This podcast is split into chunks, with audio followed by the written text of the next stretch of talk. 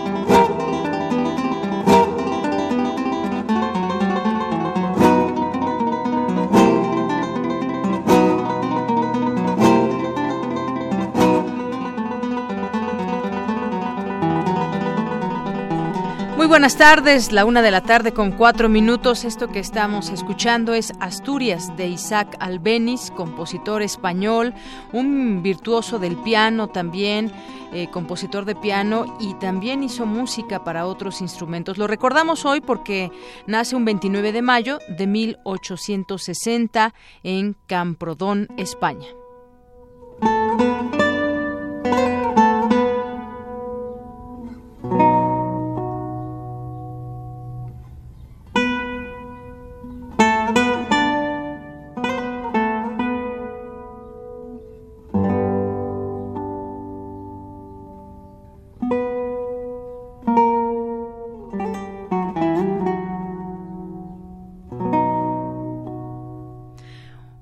Así arrancamos hoy Prisma RU. Nos da mucho gusto que nos acompañen en este día 29 de mayo del año 2017. Mi nombre es Deyanira Morán. Gracias a todos por estar con nosotros en el 96.1 de FM y en www.radionam.unam.mx. Estamos ya a un día de nuestro primer aniversario. Mañana estaremos transmitiendo a esta hora desde la sala Julián Carrillo y están todos ustedes invitados, ustedes que nos están escuchando, auditorio de Radio UNAM de Prisma RU.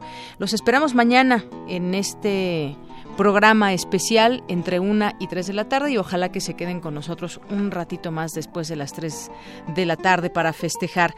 Por lo pronto hoy en nuestro programa de este lunes estaremos teniendo un reporte de desde Guerrero por el tema de las policías comunitarias en Guerrero. Ya se conocía de este tema, sin embargo, pues ahora se suman dos municipios más a esta labor de defender a sus familias, de defender sus tierras, sus casas. Ya tendremos un reporte desde allá. Y también platicaremos sobre el tema de la salud del doctor Mireles. Apenas hace unos días que salió de la cárcel luego de pasar tres años en ella. Eh, conversaremos con su abogado para ver cuál es la situación también legal que impera y pues este proceso que se le sigue en libertad. Sin embargo, pues aún está en este proceso su caso. Y también estaremos platicando del tema de la elección que hace el EZLN también este fin de semana de María de Jesús Patricio como su candidata o es eh, aspirante a candidata a la presidencia en 2018 y todo lo que sucedió en el Consejo Nacional Indígena este fin de semana. También estaremos platicando sobre, eh, bueno, tenemos hoy a Otto Cázares, que es nuestra cartografía de Reú, la sección del día de hoy, y también eh, tendremos información de cultura, deportes, información nacional e internacional y en universitaria, también nuestra información universitaria tendremos varias cosas, así que quédese con nosotros. Por lo pronto, arrancamos con nuestro resumen informativo.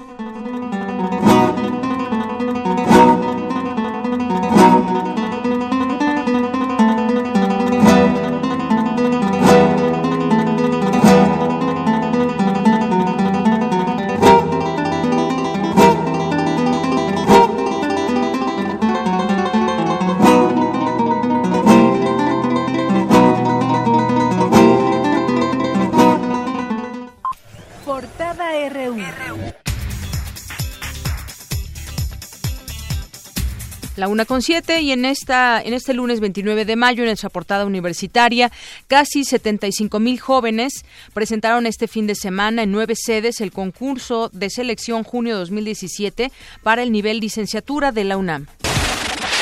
Investigadoras de la FES Cuautitlán evalúan la potencialidad de los eh, fructanos en la elaboración del pan de caja, barras de cereal, yogurt y un jarabe bajo en calorías. El cineasta Michel Franco, quien por segunda ocasión ganó el premio del jurado en la sección Una cierta mirada de Cannes, dijo que en el éxito le sabe mejor en México y dedicó el reconocimiento a las mujeres del país.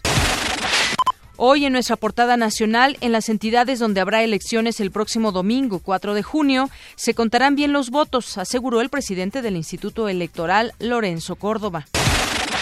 Ayer los candidatos a la gubernatura del Estado de México cerraron sus campañas. Josefina Vázquez Mota, abanderada del PAN, anunció que su familia no es investigada por lavado de dinero. El daño que esta calumnia, difamación y delito ha hecho a mi familia quedará para la historia. En más información, Juan Cepeda, abanderado del PRD, advirtió que no declinará por Delfina Gómez. Todavía están a tiempo mis adversarios, mis adversarias, a que se sumen a este proyecto que de por sí ya es ganador. Por su parte, la candidata de Morena, Delfina Gómez, celebró la victoria que le dan algunas encuestas. Que pese a todas las calumnias y mentiras, nunca recibí un señalamiento, nunca recibí una denostación de algún ciudadano. Y Alfredo del Mazo, candidato del PRI, aseguró que será el próximo gobernador de la entidad. De nuestro triunfo depende el futuro del priismo, depende el futuro de este país. En la Ciudad de México, la delegación Cuauhtémoc, el domingo 18 de junio se desarrollará la primera consulta ciudadana para determinar la permanencia de un delegado, en este caso Ricardo Monreal. Un oficial del ejército pasó más de 10 años en prisión, acusado de complicidad con narcotraficantes para dejar pasar un tráiler con marihuana en un puesto de control en Sonora. Sin embargo, se le encontró inocente. Tres mil maestros de Michoacán, Chiapas y Oaxaca aplicaron ayer las pruebas de evaluación que tenían pendientes. Esto es muestra de su compromiso, aseguró el secretario de Educación Pública, Aurelio Nuño. Familiares de Carla Pontigo, víctima de feminicidio en San Luis Potosí, buscarán que la Suprema Corte de Justicia emita un nuevo fallo histórico en su caso, esto es, que se realice una nueva investigación. El índice de pacientes con infarto de características eh, transmurales se elevó en México un 50, en un 50% en los últimos 14 años, según el Registro Nacional de Síndromes Coronarios Agudos. Para hoy lunes se prevé potencial de lluvias en al menos 28 estados del país debido al Frente Frío número 50 y a la onda tropical número 2, informó el Servicio Meteorológico Nacional. No se registran víctimas ni afectaciones por el sismo de 4.7 grados que se registró hoy a las 7.56 en el suroeste del municipio de Arriaga, en el estado de Chiapas. Hoy en nuestra portada de Economía y Finanzas, 32 empresas estadounidenses solicitaron al mandatario Donald Trump que no suspenda el Tratado de Libre Comercio con América del Norte. Mi compañero Abraham Menchaca nos tiene un avance de la información. Anira, buenas tardes. Para el doctor Miguel González, académico de la Facultad de Economía del UNAM, la propuesta de los empresarios se suma a las exigencias que ha manifestado el Gobierno de México sobre el acuerdo comercial. Más adelante la información. Gracias. Y en la semana del 22 al 26 de mayo, el kilo de aguacate alcanzó un precio máximo de 85 pesos en mercados de Baja California, mientras que en el resto del país mostró variaciones al alza. El secretario de Hacienda, José Antonio Mid, calificó de favorable la evolución del tipo de cambio, pero advirtió que, que prevalecen indicios de volatilidad que nos obligan a ser cautos. Hoy en nuestra portada internacional, los gobiernos de Corea del Sur, Estados Unidos y Japón acordaron tomar medidas severas contra las temerarias y continuas provocaciones de Corea del Norte, que esta madrugada lanzó otro misil balístico. El cólera ha causado 248 muertos y afectado a más de 8.000 personas en Sudán del Sur, esto desde que se anunció oficialmente un brote de la enfermedad en junio de 2016. Europa ya no puede confiar plenamente en otros y debe tomar su destino en sus propias manos, así como mantenerse unida frente a las divisiones políticas con Estados Unidos, dijo la canciller alemana Angela Merkel. El uso diario de teléfonos o tabletas inteligentes por parte de los niños incrementa el riesgo de que sufran problemas de concentración e hiperactividad, según un estudio presentado en Berlín. Y nos vamos ahora con mi compañero Eric Morales, que nos tiene un avance de la información internacional que más adelante nos platicará a detalle. ¿Qué tal, Eric? Buenas tardes. ¿Qué tal, Deyanira? Muy buenas tardes. El G7 terminó su reunión este fin de semana, donde se pronunciaron contra el terrorismo, pero no así contra el cambio climático. Esto por la animadversión que tiene Donald Trump a este eh, fenómeno. Y también hoy el presidente de Francia, Emmanuel Macron, recibió en Versalles a su homólogo ruso, Vladimir Putin. Todos los detalles más adelante. Gracias, Eric.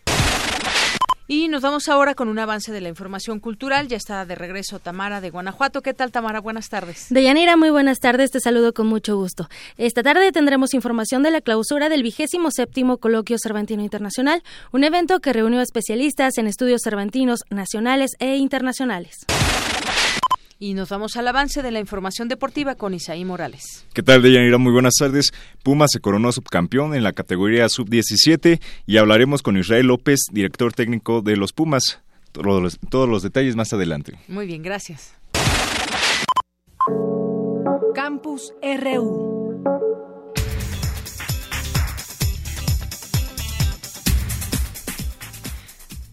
Una con 14 minutos, nos enlazamos con mi compañero Jorge Díaz. Los adolescentes y jóvenes en México no tienen ninguna protección cuando hay un embarazo no deseado. Y cuéntanos más de este tema, Jorge, ese problema que enfrenta este sector de la población.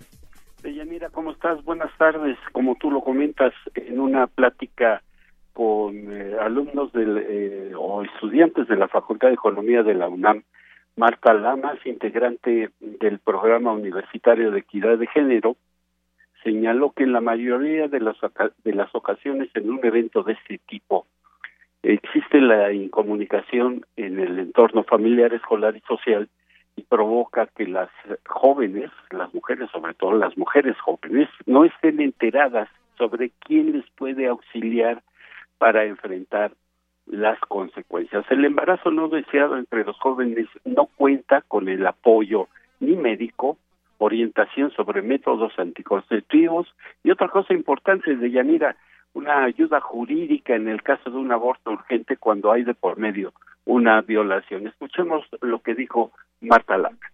Si nos vamos caso por caso, vemos que en el caso de la anticoncepción, Todavía no existen canales de información completa y correcta sobre los métodos anticonceptivos. En especial, la ausencia de una buena oferta anticonceptiva se ha convertido en una carencia fundamental entre la población joven y la población rural e indígena. Respecto a la población adolescente, todavía la necesidad insatisfecha de, métodos va de la mano de la ausencia de servicios especiales para adolescentes donde puedan asistir solos sin que se exija la presencia de sus progenitores.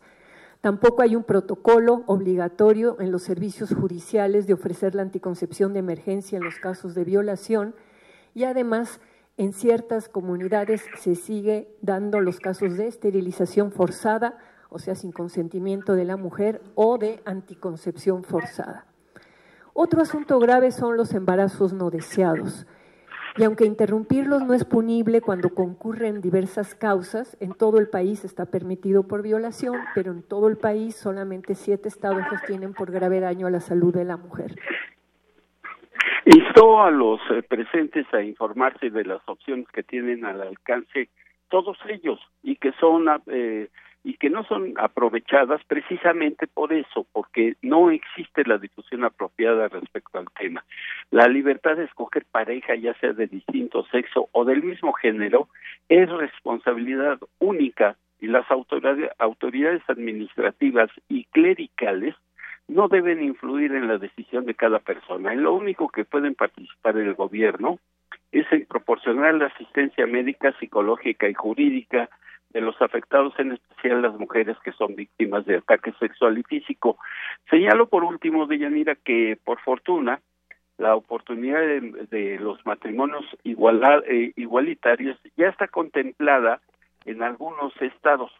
Ya tú lo vi, o escuchaste solamente siete. Sin embargo, persiste la cerrazón del gobierno, de los gobiernos estatales, que no aprueban la medida y se niegan a reconocer este derecho individual. Parte de lo que fue esta plática de Marta Lamas con estudiantes de la Facultad de Economía de Yanira. Muy bien, Jorge, pues sin duda interesante e importante ese tema. Aquí también lo hemos platicado, alguna investigación que ya está en curso justamente para conocer muchas de las razones que llevan a los jóvenes a embarazarse tan, tan jóvenes. Pero bueno, pues seguiremos el paso de este tema que está completamente vigente hoy en nuestros días. Por supuesto, y sobre todo la información, hacerla llegar a los jóvenes, que haya acceso. No existe esta difusión ni de los métodos anticonceptivos ni de las consecuencias que puede atraer, eh, acarrear un evento de este tipo. En fin, muchas cosas que por desorientación lamentablemente persisten. Muy bien, pues muchas gracias, Jorge. Gracias a ti. Buenas tardes. Prisma RU. Queremos escuchar tu voz. Nuestro teléfono en cabina es 55 36 43 39. Nacional RU. Bien, y ya tenemos en la línea telefónica a Guadalupe Gutiérrez. Ella es periodista y es en colaboración especial nos tendrá hoy una, un reporte desde Guerrero, porque como les decíamos al, al inicio del programa, nace otra policía comunitaria en dos municipios de este estado. ¿Qué tal, Guadalupe? Bienvenida, buenas tardes. Buenas tardes, Dañanida, te saludo en Guerrero, específicamente en Chilpancingo, y te comento que, bueno, ayer domingo se concentraron cientos de personas a la altura de la carretera que conduce de Mezcala a Chilpancingo. Esa es la carretera federal que fue bloqueada para la información y dar a conocer la conformación de policías alternativas. Y es que aseguran que por los hechos de violencia que se han generado en esa zona del estado, que es ya prácticamente la zona norte, eh, pues se conformaron por lo menos 10 localidades de 10 municipios que están integrando esta corporación. Ellos mencionan que primero se trató de una marcha por la paz, en efecto de informar también la, la corporación o la conformación de la corporación luego de los hechos de violento de, violencia, perdón, la movilización de este domingo participaron integrantes de pues la recién creada autodefensa de la COTEPET, quienes apoyan ese movimiento y se integran esto o se integraron, mejor dicho, 10 municipios de esta región, Mezcala, Chilpancingo, Mezcala, Iguala, y en este sentido, bueno, señalan que van a integrar ya formalmente la próxima semana, van a dar a conocer quiénes integran la corporación, en tanto son 10 lugares que están integrando esa conformación de policías alternativas o de autodefensa. Te comento que son eh, los lugares de Amazitlán, El Carrizalillo, Balsas, El Sur, Mancillas, Plan de Liebres, eh, Tenatlán, San Miguel, Mezcala, Tepeguaje y Mazapa son los que integran estas eh, corporaciones o pueblos están ya integrando las corporaciones alternativas. De ah, mi reporte. Así es, Guadalupe. Entonces son estos dos municipios, pero son nueve comunidades justamente y, pareciera ser que los habitantes se van sumando a estas acciones de reclamo. Ya hubo un bloqueo en la carretera y pues también explican que las autoridades de los tres niveles de gobierno pues no han dado resultados efectivos en cuanto a la seguridad y, hablan de los delitos más comunes en sus zonas, que son el robo de vehículos, balaceras, irrupciones de gente que no es de ahí, es decir, hay al parecer por declaraciones de los habitantes una situación grave en estas comunidades. Así es, ante este, pues estos hechos que ellos han sufrido de extorsión, eh, de violencia, eh, por ello determinaron conformarse. Son 10 pueblos exactamente que son parte del municipio de Eduardo Neri, pero también de eh, pues una parte que conforma la zona norte y que en este aspecto, bueno, refieren se tuvieron que eh, aglutinar para ellos crear su policía autodefensa.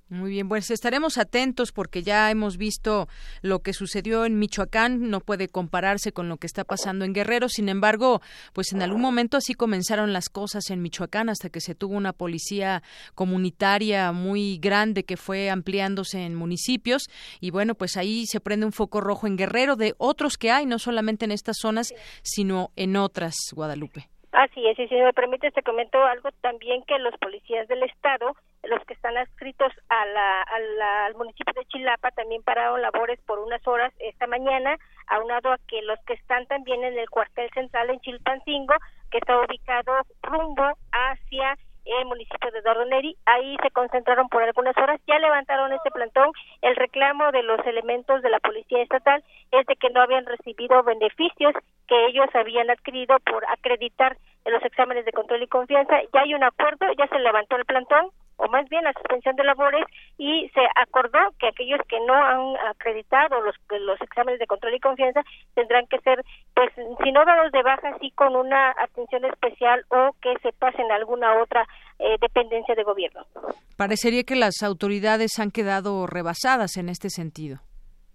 Así es, en este sentido, porque, bueno, más bien están ya eh, solucionando el problema, ya continuaron sus labores, solamente fue a partir de las 7 de la mañana a las 11, pero sí el reclamo es justamente de aquellos que sí pasaron el examen de control y confianza, reclamaban que no habían, eh, pues no se les había hecho efectivo el pago de ciertos beneficios económicos. Muy bien.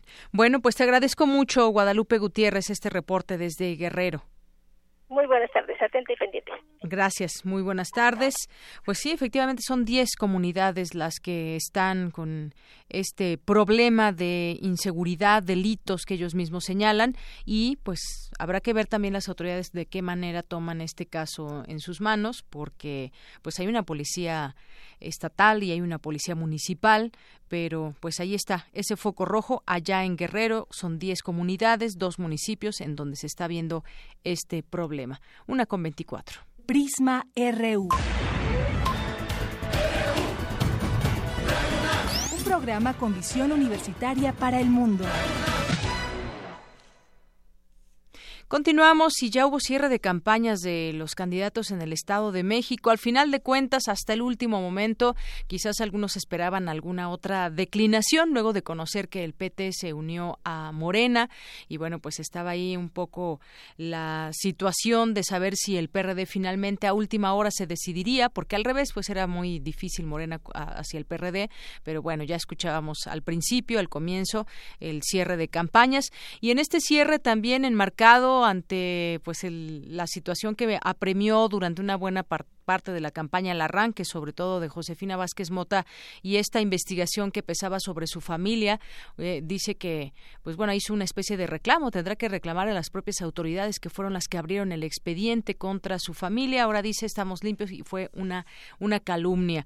Y bueno, pues cierran ya los candidatos sus eh, sus campañas, las encuestas, pues una guerra de encuestas que hemos podido ver a lo largo de estas semanas, pero pues ya finalmente van encaminados a este cierre de, campaña hacia la gubernatura del Estado de México. Llevó a los cuatro principales candidatos a realizar cierres en diferentes puntos de la entidad este fin de semana. Y bueno, pues ahí veíamos a Josefina Vázquez Mota en Huixquilucan, que ella es la única opción de cambio, dice en el Estado de México, y descartó declinar a favor de alguien. Y también el candidato del PRI, Alfredo del Mazo, encabezó un mitin en Toluca, en el cual fue acompañado por Enrique Ochoa, dirigente de su partido pues que no había dicho que no iba a ir nadie a apoyarlo.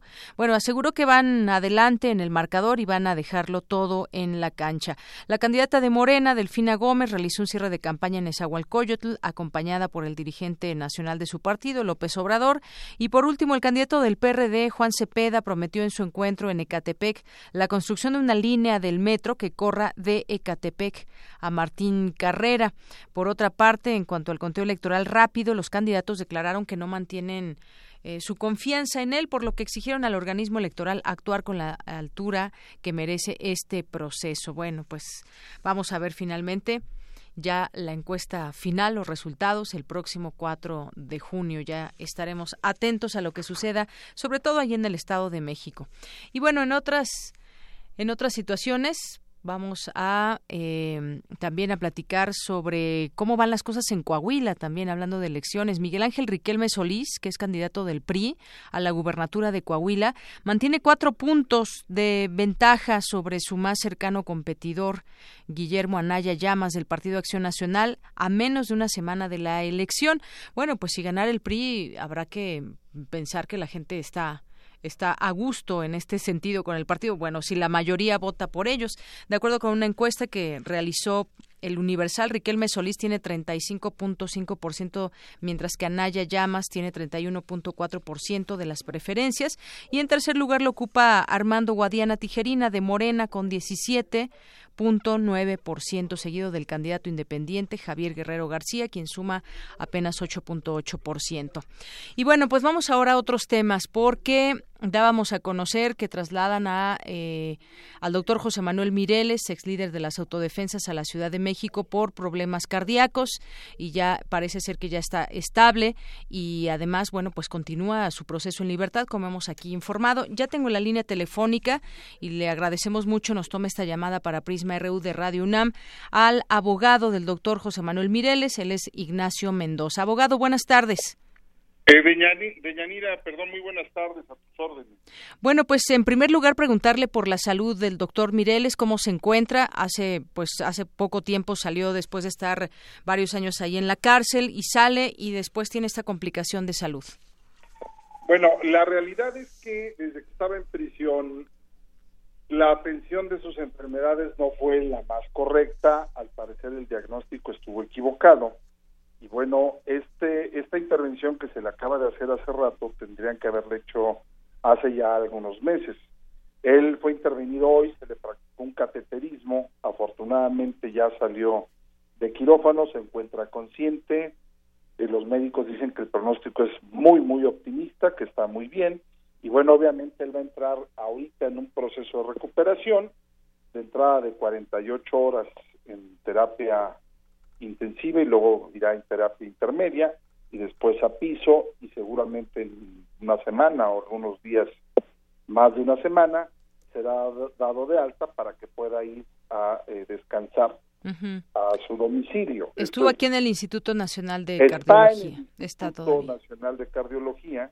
Se intervino alrededor de las 11 de la mañana, diez y media, 11, salió prácticamente hace una hora de quirófano y lo que nos reportan es lo que estoy comentando. Así es. Abogado, yo también quisiera preguntarle en, en este sentido sobre el proceso que se sigue en su contra.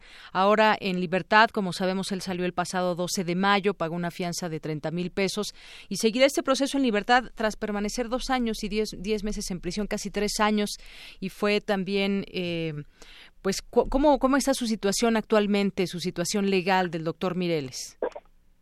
Bueno, él está eh, hablando, eh, él está jurídicamente bajo una medida cautelar diferente a la prisión preventiva, que es enfrentando el juicio en libertad.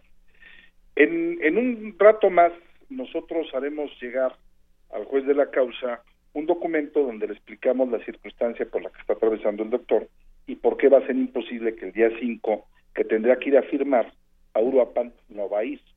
Entonces, esto es eh, de manera preventiva para que no se piense que él está violando las eh, medidas cautelares que dispuso el juez para enfrentar su proceso en libertad. Por otra parte, estamos en espera de la resolución de un recurso de revisión de un amparo que ganamos el año pasado que permitiría que el doctor se fuese ya en libertad. Este, yo espero que el Tribunal Colegiado eh, de Materia Penal resuelva próximamente esa resolución y entonces ya el Tribunal Unitario entra al fondo del estudio de, de, lo que le ordene el amparo y ahí puede ser que obtenga su libertad y la otra vía es el proceso. En cuanto el doctor esté en condiciones físicas de poder acudir a Uruapan, habremos de hacer una ampliación de declaración del doctor que generará algunas otras pruebas más y ya podremos irnos a la sentencia con objeto de que en sentencia pueda ser eh, absuelto. Entonces, hay dos formas por las que él puede obtener su libertad.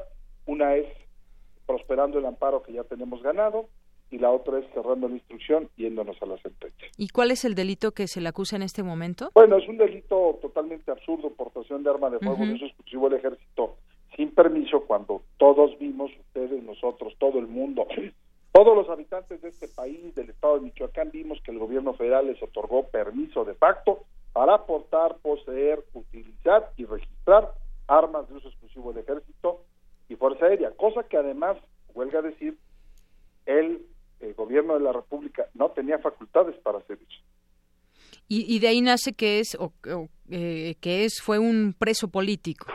Totalmente, porque entonces a sabiendas de que no estaba cometiendo ningún delito fueron y lo detuvieron. Quienes cometieron el delito y quienes deben de estar en prisión son todas las gentes que participaron tomando decisiones en el manejo de las autodefensas, Alfredo Castillo y de ahí para el Real. Eh, habrá que revisar la actuación del, de la defensa, del presidente de la República cuando genera un decreto que no es constitucionalmente viable, de las fuerzas eh, del orden, de la Policía Federal que acompañó a las autodefensas haciendo labores de seguridad y que no hizo nada, en fin, ahí tiene que venir un deslinde de responsabilidades grande de la actuación de las autoridades que permitieron que grupos de civiles se armaran, pero no solo los institucionalizaron, sino que lo hicieron por fuera del marco legal. Y, desde que salió se habló de presentarse periódicamente a, firmar ante el juzgado quinto, como usted nos dice allá en, Uruapan, y en esta ocasión no va a poder ir por estas cuestiones que nos platica de salud. Es una cuestión de salud y el juez tiene que entenderlo, tendrá que entenderlo. En el documento que al rato le circularemos, se le hace del conocimiento dónde precisamente se encuentra, con objeto de que si el juez tiene alguna duda, él por medio de exhortos puede pedir el apoyo de un juzgado de distrito en la Ciudad de México para que vaya a un actuario y dé fe de que el señor está donde decimos que está y que la circunstancia en la que está es real. Y tampoco, y bueno, eh, se dio a conocer que tampoco puede acercarse o comunicarse con determinadas personas, sin embargo, no, se ha conocido. ¿Cómo está eso? A ver, explíqueme. A ver, eso eh, a mí me encanta porque la especulación es, es, una maravilla en este país. Todos especulamos de todo. No. La prohibición que hay es a tener contacto con testigos de cargo, de descargo y con peritos que intervienen en su causa penal. Nada más.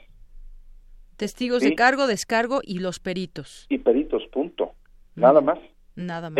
Él no, y además tiene una razón y es no nada más para él, ¿eh? eso es algo que se utiliza comúnmente en el derecho porque se presupone que los testigos, ya sean a favor, en contra o los peritos, no deben de tener contacto con las partes para no prejuiciar sus eh, sus consideraciones o sus deposiciones o sus declaraciones, ¿no? Abogado, sí. Muy común. Ajá. Abogado, ¿qué le ha comentado su cliente en torno a qué sigue para él después de todo este movimiento que encabezó, el, éxito que tuvo y después, pues, desafortunadamente, pues el término que tuvieron las autodefensas? ¿Qué le ha platicado de seguir en la lucha en algún momento? Pues en sus primeras declaraciones decía eso, que pues no queda otra más que seguir, seguir de pie y seguir luchando.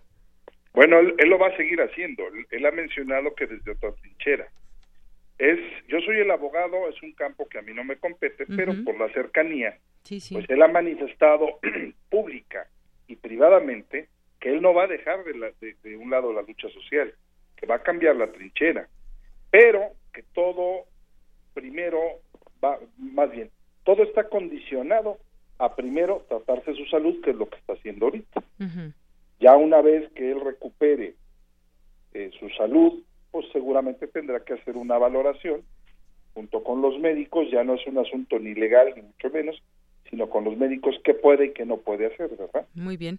Pues ojalá tengamos en otro momento también oportunidad de platicar con él para pues comentar justamente esto que como como usted bien dice le compete más a él y usted está en su defensa como abogado y por la cercanía que tiene, pues nos comenta y, reitera que no dejará su lucha social. Pero por lo pronto, abogado, yo le agradezco que nos haya tomado esta llamada y nos haya dicho que se encuentra bien el doctor Mireles y su proceso que seguirá en libertad y ¿Tomará más o menos cuánto este proceso en total? Mira, es, es relativo. La realidad es que si el, amparo prospera como nosotros calculamos, va a ser muy rápido. Esto no debe de tardar más de un mes. ¿Dónde quedaría absuelto? sí, claro. Si nos vamos a la sentencia, sí nos llevaríamos algunos meses más. Muy bien. Pero bueno, mira, ahorita nosotros estamos esperando su recuperación.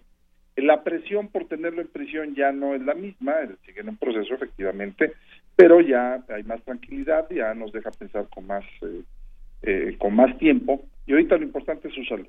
Muy bien, pues le agradezco mucho, abogado. A ti, al contrario, a ti y a tu Victoria. Muy, buenas, tardes. Ah, Ignacio Mendoza, abogado del doctor José Manuel Mireles, eh, quien fue fundador de las autodefensas de Michoacán.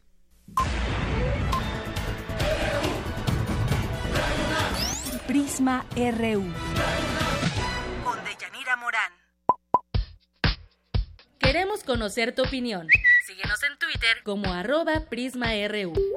Hola Prisma RU, estoy muy contento de que cumplan su primer aniversario. Mi nombre es Abel Fernández, soy galán de barrio, los oigo todo el tiempo en Radio UNAM. Estoy muy contento porque es una opción informativa por la tarde, muy completa, muy equilibrada. Me sirve para entender la realidad nacional y desde enfoques y miradores universitarios y muy diferentes a los de la radio comercial. Yo les agradezco mucho y les auguro muchos éxitos en lo venidero. Muchas gracias. Continuamos. Muchas gracias a nuestros radioescuchas que ahí nos regalaron alguna felicitación, algunas palabras para Prisma RU. Vamos a continuar ahora con la información de mi compañera Ruth Salazar. Ponen en marcha el Sistema Nacional Anticorrupción, pero sin fondos, un reclamo que hacía eh, Jacqueline Pechard, la académica, y que está también en el dentro del Sistema Nacional Anticorrupción, una postura muy importante. Y pues también eh, mi compañera Ruth Salazar nos informa sobre pues este penoso y deficiente apoyo que hay para un sistema tan importante cuando queremos en este país combatir la corrupción. Adelante, Ruth. ¿Qué tal, Deyanira? Buenas tardes. Te informo que la cabeza del Sistema Nacional Anticorrupción lleva tres meses operando sin presupuesto y sin una oficina, señaló la presidenta del Comité de Participación Ciudadana de dicho organismo y académica de la Facultad de Ciencias Políticas y Sociales de la UNAM, Jacqueline Pechard. Lo anterior durante la presentación del reporte Ethos Laboratorio Descifrando la Corrupción donde señalaron que México destina para combatir la corrupción 7.382 millones de pesos. Pero aún hace falta vigilar que haya una correcta asignación de los recursos.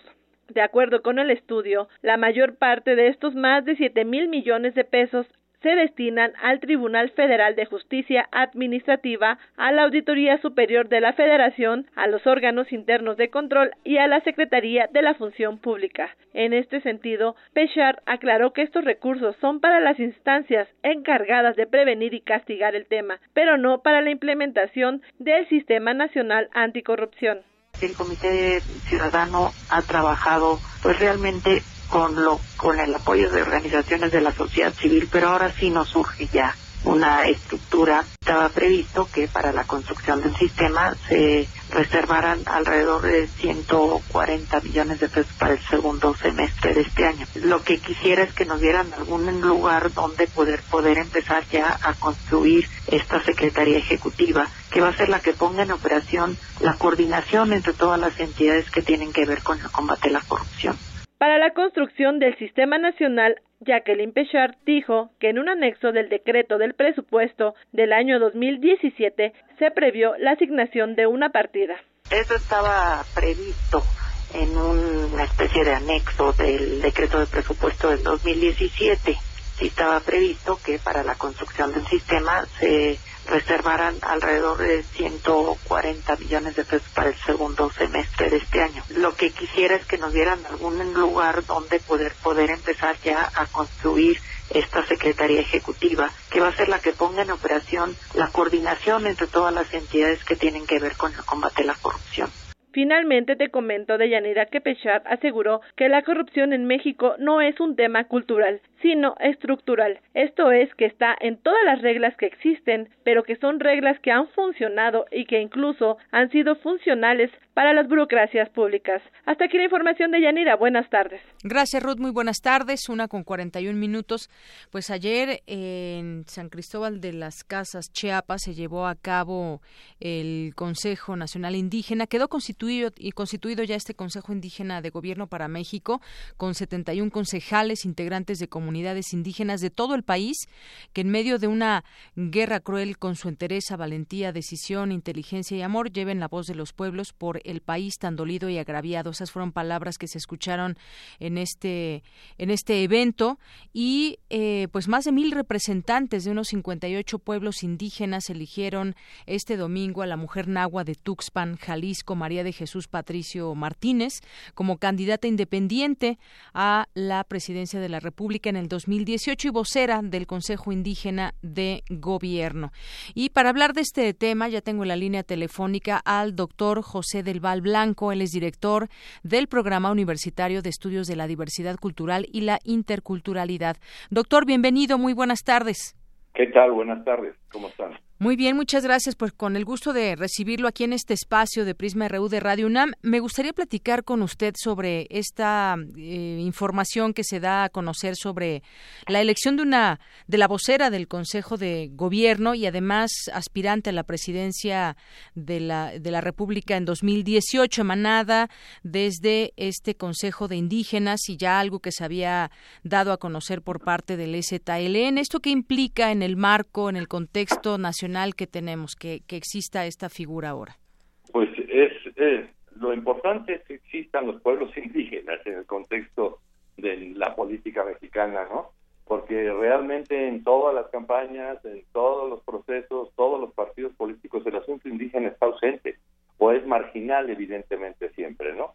Entonces, ellos han tomado la determinación de tener una presencia abierta en el proceso de la redefinición de México que se va a dar en el próximo en el próximo año en ese sentido no desde el principio dicen que no les interesa eh, el poder ni va a, subir sino es lograr que el tema indígena sea uno de los temas nacionales que permiten el, pensar el tipo de país que somos y el tipo de país que nos tenemos que convertir en ese sentido no a mí me parece de enorme importancia en ese sentido Así es, es decir, no, no les interesa el poder, no, no habría una aspiración real a la presidencia, pero sí significa eh, mucho esta presencia a nivel nacional, el que empiece a figurar eh, un apoyo hacia una mujer indígena, quizás no solamente de las comunidades indígenas, sino que puedan también sumarse diversos grupos.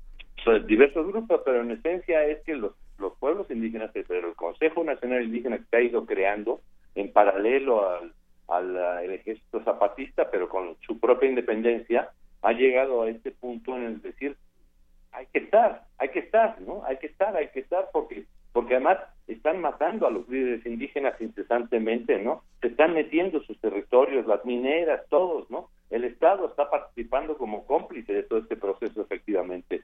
Entonces, para ellos es de enorme importancia que en la discusión política que se dé en México para el cambio de gobierno estén los pueblos indígenas representados por ellos mismos, evidentemente, ¿no? Que se escuchen sus voces, que se escuche lo que dicen, porque además eh, ya estamos todos hartos de escuchar lo que dicen, que dicen los indios, ¿no? O sea, ya la, antropología se ha convertido un poco en un, en un vocero eh, de los pueblos indígenas y eso no es lo que ellos quieren, ellos quieren la voz directa específicamente. Entonces, yo creo que va a haber voz, va a haber presencia, va a ser, van a tener los partidos políticos que voltear a verlos, participar en las discusiones, van a estar participando evidentemente y yo creo que eso es de enorme importancia, ¿no? Para, para la salud de México, ¿no? Verdaderamente, ¿no? ¿Hay, ¿Hay, doctor, usted ve alguna necesidad de invisibilizar a estos grupos indígenas en nuestro país? Por supuesto, sistemática, sistemáticamente. Eh, vea usted si los presupuestos de la CDI son la mitad que las del año pasado, ¿no? La, que es la Comisión para los Pueblos Indígenas, ¿no? Vea usted la cantidad de líderes indígenas que están asesinando, ¿no? Ahora dos huicholes recientemente y otros y otros y otros. Eh, y están peleando por su territorio sin ningún apoyo del Estado. El Estado está siendo un traidor de ellos, ¿no?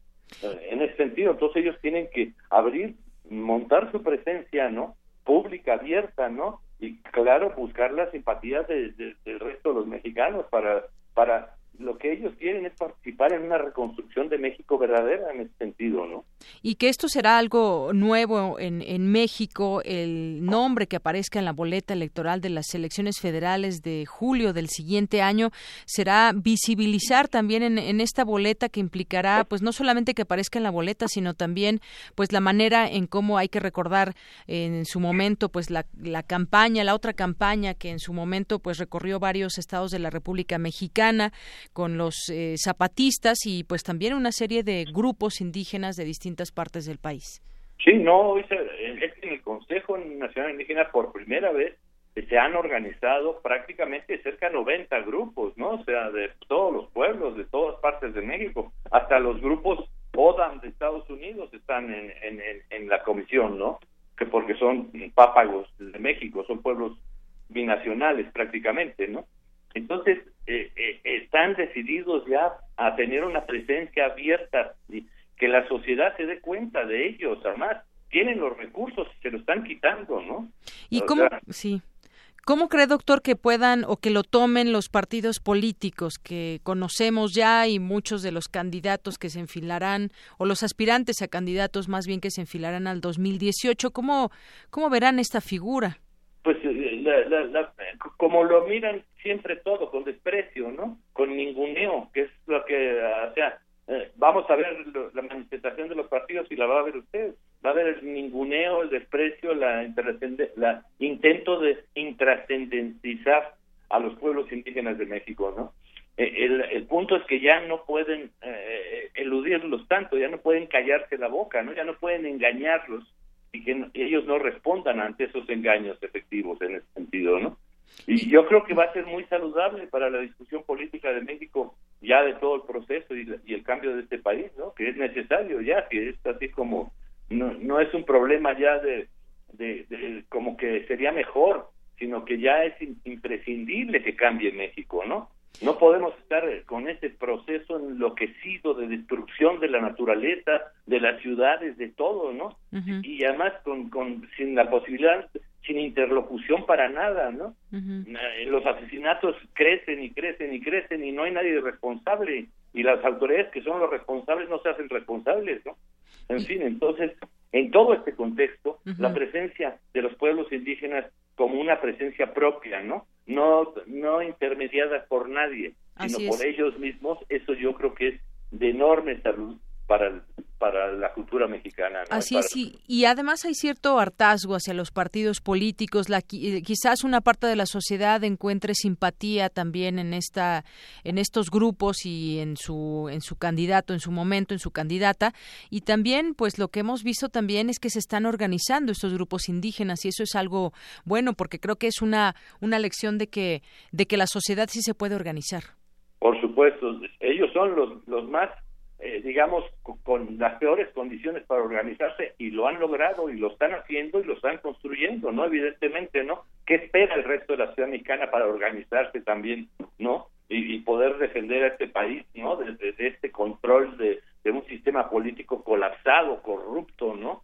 Sin, eh, en fin, destrozado, ¿no? Que tenemos México, ¿no? Pues al fin positivo esta, esta eh, pues este nombre que se da a conocer, esta elección que hacen justamente más de mil representantes de 58 pueblos indígenas para elegir a esta mujer nagua de Tuxpan, Jalisco, María de Jesús, eh, de manera pues positiva hay que verlo en nuestro país. Por supuesto, no, no positiva, es un regalo que están haciendo a la sociedad mexicana, ¿no? además pasa esto, ya no mediar qué dicen los pueblos, sino escucharlos por fin van a poderlos escuchar directamente. van, van, a estar frente a las cámaras, a los, a, los micrófonos, ¿no? Frente a la gente en los pueblos hablando tranquilamente, ¿no? Así es, se harán visibles. Pues bien, doctor, yo le agradezco mucho que nos platique acerca de este tema, nos dé su punto de vista, sin duda interesante en este contexto. Gracias. Les agradezco a ustedes mucho. Buenas tardes. Buenas tardes. Doctor José del Val Blanco, director del Programa Universitario de Estudios de la Diversidad Cultural y la Interculturalidad. Así que veámoslo, como dice él, es un, es un regalo que nos están enseñando los indígenas a cómo organizarnos en, eh, pues con la sociedad en general, ellos como indígenas, y bueno, pues puede haber mucha más organización que dé pie a cosas buenas para este país.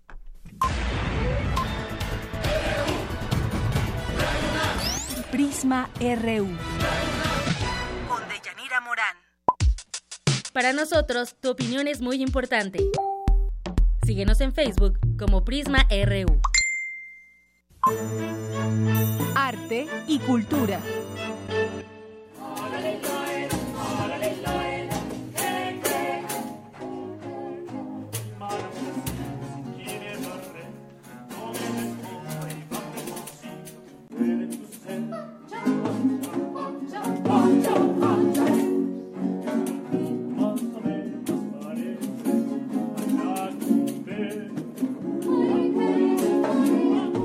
Bueno, ya estamos en Cultura. Tamara Quiroz, bienvenida. ¿Cómo te fue en Guanajuato? Deyanira, muy buenas tardes. Ya estoy de este lado del micrófono, ya no estoy haciendo los enlaces. Que sí, efectivamente, en Guanajuato, una cobertura que hicimos del Coloquio Cervantino Internacional, invitados eh, por el Museo Iconográfico del Quijote, un gran museo. De verdad, cuando tengan la oportunidad de viajar a Guanajuato, es un lugar al que no pueden faltar. Esto que escuchamos de fondo es Bonafé, un ensamble que se dedica a la interpretación de música antigua. Este ensamble también, eh, bueno, además de tener un interés en el estudio y la divulgación de los repertorios del periodo novohispano, fue el encargado de ofrecer el concierto de clausura del vigésimo séptimo Coloquio Cervantino Internacional, un evento que se llevó a cabo del 23 al 26 de mayo y que tuvimos la oportunidad de llevar hasta sus oídos. Muchas gracias a todos los que se aventaron con nosotros a, este recorrido cervantino. Guanajuato siempre es hermoso, tiene mucha tradición y bueno, como cada año, en este evento se convocó a especialistas en estudios cervantinos nacionales e internacionales, quienes ofrecieron conferencias magistrales en torno a la vigencia, la influencia y el futuro del inmortal clásico castellano. Cuatro días de Yanira en los que se debatieron los archivos del cronista Bernal Díaz del Castillo, los del eclesiástico Francisco López de Gómara, el valor también literario de la historia verdadera así como las cartas, el mito y las crónicas de Hernán Cortés. Nos ofrecieron una visión diferente de lo que tenemos respecto a Hernán Cortés, ¿no? Que no era un bárbaro, eh, que vaya, era un hombre renacentista, un hombre moderno, un hombre más, más allá de, de, su época. Eh, ya lo habíamos también mencionado durante la cobertura, México cuenta con el mayor número de hispanohablantes en el mundo. Eh, por ello, el coloquio tiene como referente las obras de Miguel de Cervantes Saavedra, las cuales son, eh, bueno, un referente a nivel mundial y que complementan el acervo artístico iniciado por Eulalio Ferrer, fundador del Museo Iconográfico del Quijote. Esta casona cuenta con más de 800 piezas, ya les decía que es un punto imperdible cuando vayan a Guanajuato y ha empleado su presencia en diversas ciudades. Además de este museo también eh, deriva la Biblioteca Cervantina, un museo con biblioteca, un museo con mucha historia, un evento que de verdad eh, sí es, es más académico, pero que te acerca a la historia. Muy bien. Todos tenemos una historia, siempre lo hemos dicho. Entonces, esta es una gran oportunidad para eh, encontrarse con universidades de diferentes lugares y con académicos de alto nivel. Muy bien, pues sí, varias cosas que como tú nos veniste platicando todo este tiempo, en estos cuatro días que duró el coloquio, y bueno, pues parte de lo que tú viste, escuchaste, que nos veniste platicando, hoy también en este, en este resumen de lo que hubo. Así es, eh, fue una clausura musical eh, con el ensamble Bonafé, que ya lo escuchamos al inicio. También, Deyanira, mañana es el primer aniversario de este programa. ¿Qué vamos a tener? Pues vamos a tener música, vamos a tener pues un programa especial con todos nuestros colaboradores que han sido parte de Prisma RU y por supuesto también esperamos la compañía de nuestros radioescuchas. Ya están invitados todos a venir aquí entre una y tres y al último que se queden con nosotros, ¿no? Que compartan con nosotros ¿no? sus experiencias, y qué les gusta, qué no les gusta del programa, también aceptamos todo tipo de comentarios y que vengan a celebrar con nosotros, el tiempo se va rapidísimo y entonces ya, ya es un año. Un año. Un año que queremos celebrar con todos aquellos que están detrás, detrás de la radio. Así es, un proyecto que inició y que seguimos con mucho entusiasmo todos los que formamos parte de Prisma RU, así que de verdad no se pierdan, si no pueden venir, pues no se pierdan, no se pierdan la sintonía de, Prisma RU. También vamos a tener eh, streaming, eh, se pueden meter eh, a YouTube en el YouTube de Radio UNAM, en el canal de Radio UNAM. Ahí nos podrán ver también lo que está pasando. Por redes sociales les vamos a compartir. Y esto que escuchamos es un fragmento de Sueña, una canción escrita por Francisco Vélez, integrante del grupo Icarus, quienes mañana eh, nos van a acompañar en nuestra transmisión especial desde la sala Julián Carrillo. También los esperamos a ustedes. Así es, va a haber varias sorpresas y entre ellas música en vivo. Que ya escuchamos esto que nos dices de Ícarus y Paco Vélez. A todos aquellos que les interese saber cómo se hace un programa de radio, aquí los esperamos. les deseo una excelente tarde. Gracias Tamara, muy buenas tardes y no se olvide de acompañarnos.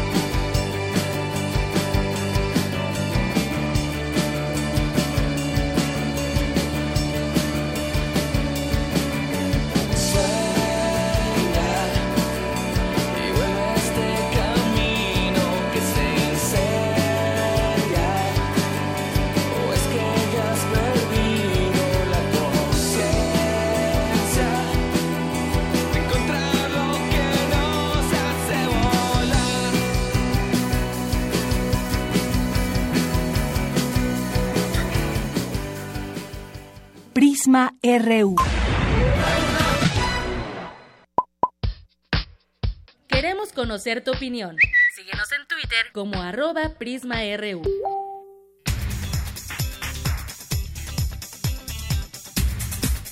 Una con 58, vamos al resumen de la primera hora de Prisma RU con Ruth Salazar. Ruth, buenas tardes. ¿Qué tal, Deyanira? Buenas tardes. Este es el resumen.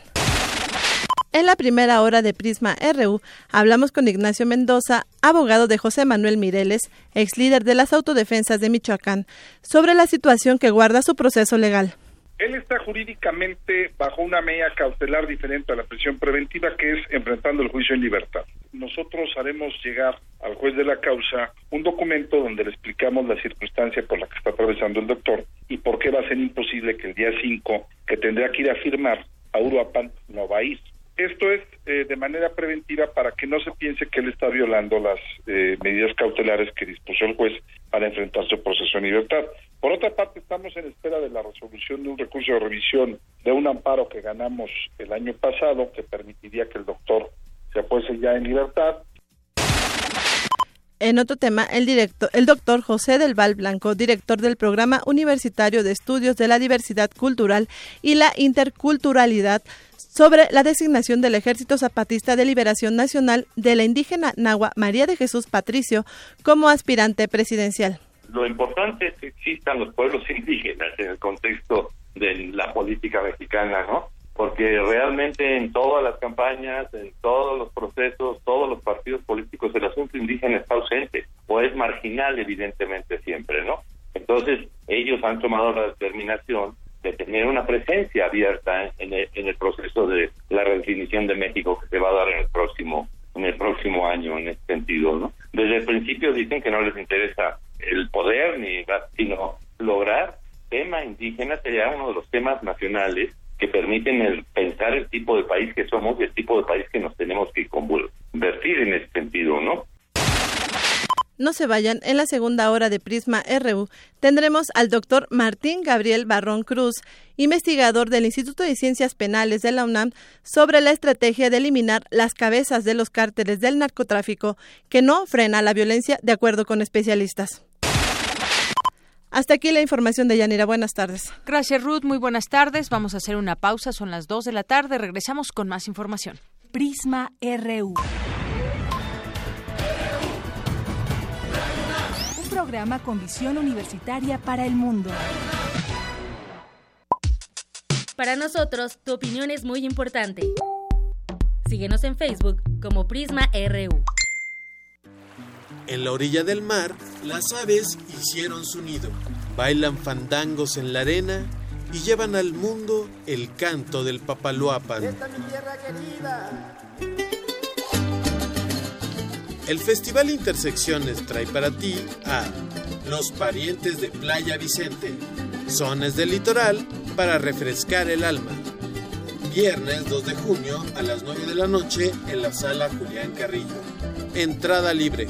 Ven a zapatear y goza de una velada sensacional.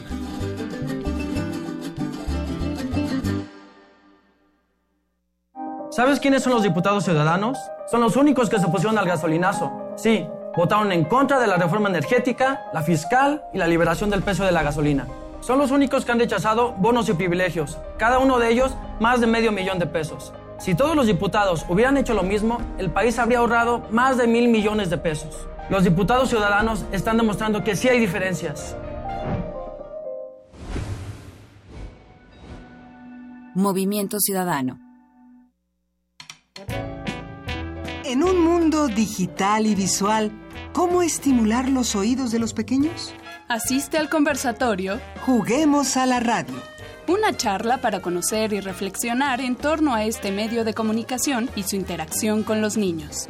Domingo 18 de junio de 10 a 11.30 de la mañana a través del 96.1 de FM. Participan Radio Educación, el Instituto Mexicano de la Radio y Radio UNAM.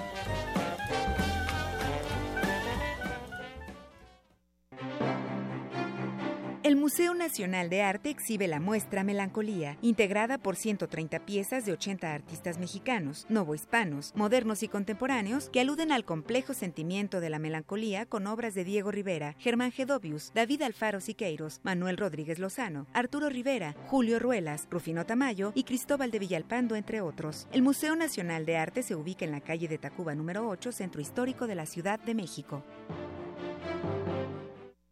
La luz. ¿Cómo puede ser utilizada en cualquier tipo de espectáculo? Si te interesa el tema, este taller te va a encantar. Iluminación escénica, concepto y diseño. Imparte Adriana Ruiz, artista multimedia. En el taller se hablará sobre la técnica escénica de iluminación y se realizarán algunos ejercicios prácticos. Iluminación escénica. Del 5 al 28 de junio, lunes, martes y miércoles, en Adolfo Prieto 133, Colonia del Valle. Para más información, comunícate al 5623-3273. Radio UNAM. Prisma RU. Programa con visión universitaria para el mundo. Queremos conocer tu opinión. Síguenos en Twitter como arroba PrismaRU. Habla el head coach de Puma CU, Otto Becerril. Ah, pues un saludo para nuestros amigos de Prisma RU y obviamente para Radio UNAM. Eh, felicidades por este año de, de trabajo y sin duda ha sido un gran espacio para nuestra radio universitaria eh, este programa.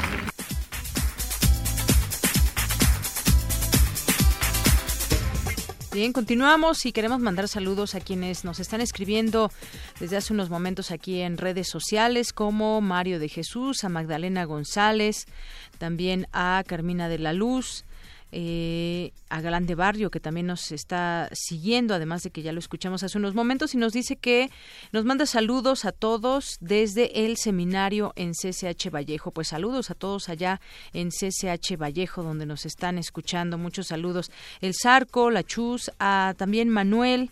Manuel Alex Cardiel, que siempre nos manda muchos saludos a todos, a Radar DX, a Carmi Unamita, eh, también por aquí nos escribe Otto, ya nos acompañará en unos momentos más.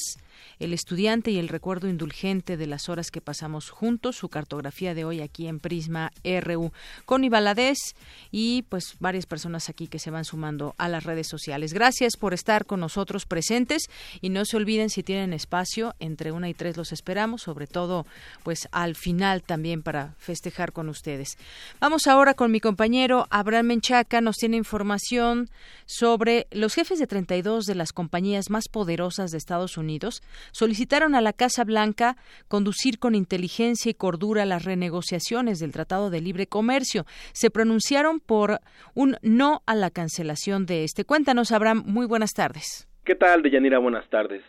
Un grupo de 32 directores de empresas estadounidenses pidieron al presidente Donald Trump actualizar pero no modificar la estructura fundamental del Tratado de Libre Comercio de América del Norte. Los directivos manifestaron que el acuerdo comercial ha resultado beneficioso para sus operaciones y expresaron que están dispuestos a trabajar con la administración de la Casa Blanca para una modernización del TLCAN.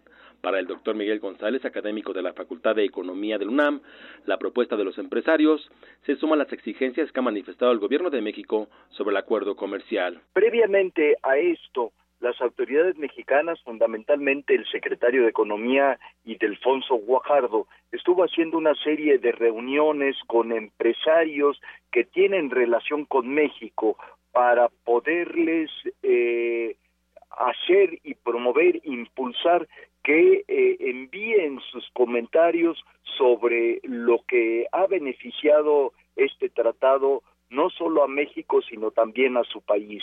Derivado de estas acciones eh, de promoción del gobierno mexicano, pues un grupo ya de empresarios norteamericanos eh, eh, han hecho ante el presidente Trump y ante el Congreso de ese país su propuesta de que el tratado no debe de cambiarse en sus partes fundamentales, sino solo modernizarse, ya que ha sido eh, también benéfico para amplias zonas de la Unión Americana. Deyanira, el investigador explicó que se está redefiniendo la incertidumbre que generó el nuevo mandatario estadounidense sobre el TLCAN. Parece ser que la fiebre que desató eh, Trump en esto que ha sido eh, el de estar generando una serie de rumores o de em, una realidad virtual o fake news, etcétera, pues comienzan a caerse y la, realmente lo que sucede en el mundo de los negocios comienza a tomar su lugar.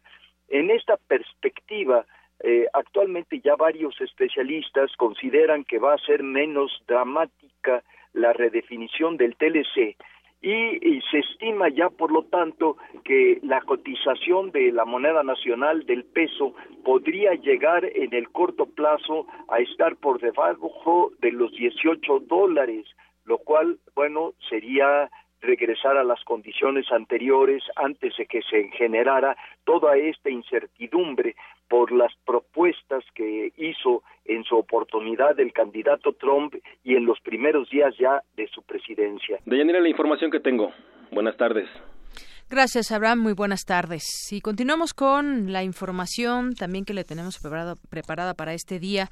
Eh, comentábamos sobre las elecciones en los distintos estados que se llevarán a cabo el próximo domingo ya.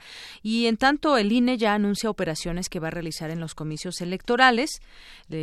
pues el INE detalló que los organismos públicos electorales locales se encargarán del arbitraje de las cuatro elecciones locales que se realizarán este 4 de junio. Sin embargo, se brindará en todo momento apoyo apoyo técnico.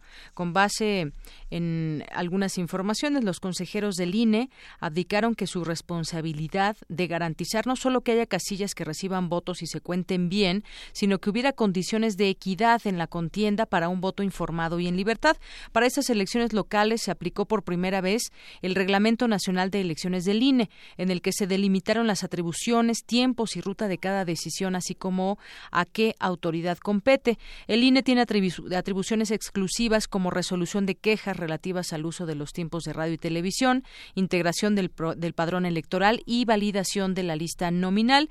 Se detalló que será solamente en el Estado de México donde el programa de resultados electorales preliminares será de aplicación exclusiva del Instituto Electoral del Estado de México sin colaboración del INE, algo en lo que algunos se mostraron en desacuerdo para pues eh, hacer este conteo rápido como siempre se ha tenido, pero ahora lo tendrá en sus manos el propio Instituto Electoral del Estado de México. Y bueno, hay algunos otros temas como el caso de los retrasos en investigaciones de la Fiscalía Especial para la Atención de Delitos Cometidos contra la Libertad de Expresión. Hoy esta nota que publica la Universal dice que la probabilidad de quienes asesinaron al periodista Javier Valdés terminen en la cárcel es de solo punto quince Así de grave la situación, de nueva cuenta estamos hablando de la impunidad que prevalece en los distintos casos de asesinatos, en este caso a periodistas. Tras este hecho, el presidente Peña, hay que recordar, anunció por primera vez en su mandato el fortalecimiento de la Fiscalía Especial para la atención de delitos cometidos contra la libertad de expresión y del mecanismo de protección de personas defensoras de derechos humanos y periodistas. Sin embargo, cabe destacar que hasta el día de hoy la Fiscalía Especial inició 1.926 averiguaciones previas, sin embargo, solo 111 de ellas, es decir, una mínima parte, fueron consignadas, es decir, llegaron a manos de un juez y únicamente tres concluyeron con una sentencia. Asimismo, las averiguaciones previas han aumentado cada año. En 2010, año en que se creó la Fiscalía, hubo 60, en 2011 176 y ya en 2016 sumaron 360. Este año, que tiene 244, por lo que se puede presumir que la cifra continuará con tendencia a la alza, es decir, no están sirviendo estas fiscalías, esta fiscalía y en el informe de la fiscalía se explica la situación actual de los de las agresiones a periodistas. En su conteo van 104 periodistas asesinados, en Chihuahua 16, Veracruz 16 también, Tamaulipas 13, como los estados más afectados. Y bueno, pues vamos ahora a irnos a otra información. Ya tengo la línea telefónica y le agradezco mucho. Nos toma esta llamada aquí en Prisma RU de Radio UNAM al doctor Martín Gabriel Barrón Cruz. Él es investigador del Instituto de Ciencias Penales porque pues el detener a cabecillas de cárteles al parecer no está frenando la violencia. Doctor, bienvenido. Muy buenas tardes. Gracias, muy buenas tardes. Gusto en saludarte. Igualmente, yo le preguntaría, doctor, eh, pese a que hay pues un número de objetivos prioritarios que se planteó desde el inicio de la administración del presidente Peña Nieto, pues no se han mostrado resultados positivos en los niveles de violencia del país, porque al momento en que se detiene alguna cabecilla, uno pensaría que pues queda fragmentado y sí, efectivamente queda fragmentado, pero parece ser que se reagrupan y entonces la violencia continúa en los diversos estados del país. ¿Cómo ve usted esta, pues, este tema de, pues sí, se agarran cabecillas, pero no disminuye la violencia en el país?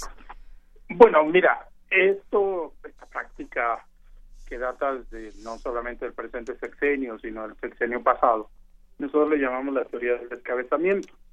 Y el descabezamiento que puede implicar dos cosas, la muerte de algún líder o la detención de algún líder. Eh, en realidad nosotros hemos dicho que esto, esta práctica no inhibe el delito por sí y no baja los niveles de violencia. Muy por el contrario, los incrementa. ¿Por qué razón? Porque para que se prive, para que la autoridad prive de la vida o detenga a alguno de los líderes de las organizaciones delictivas, necesariamente se puede contar con información por delación, es decir, que sus propios compinches lo hayan delatado, hayan dicho dónde se ubicaba y esto provoque la muerte o la detención de la persona. Por lo tanto, eh, el grupo cercano al líder abatido o detenido necesariamente va a hacer ajustes de cuentas y esto incrementará la violencia. Esto por un lado. Y por otro lado, si el, el, cabecilla es enviado a la prisión, resulta que va a haber una disputa por ese puesto eh, eh, y esto va a provocar necesariamente más violencia. ¿Por qué razón? Porque siempre va a haber un brazo derecho, un brazo izquierdo que no necesariamente van a estar de acuerdo con la distribución del territorio y por eso se va a generar más violencia. Eh, precisamente yo hablo desde hace años de que las autoridades no han analizado bien que hay tres grandes escenarios en todo esto. Delincuentes que matan delincuentes por rivalidades de negocios, de comercios, de plazas, etcétera. El segundo escenario, que es delincuentes contra la autoridad, donde se puede privar a la autoridad, por ejemplo, que está coludida con alguna otra organización contraria a la de que está en la plaza, y por lo tanto hay que privarlo de la vida.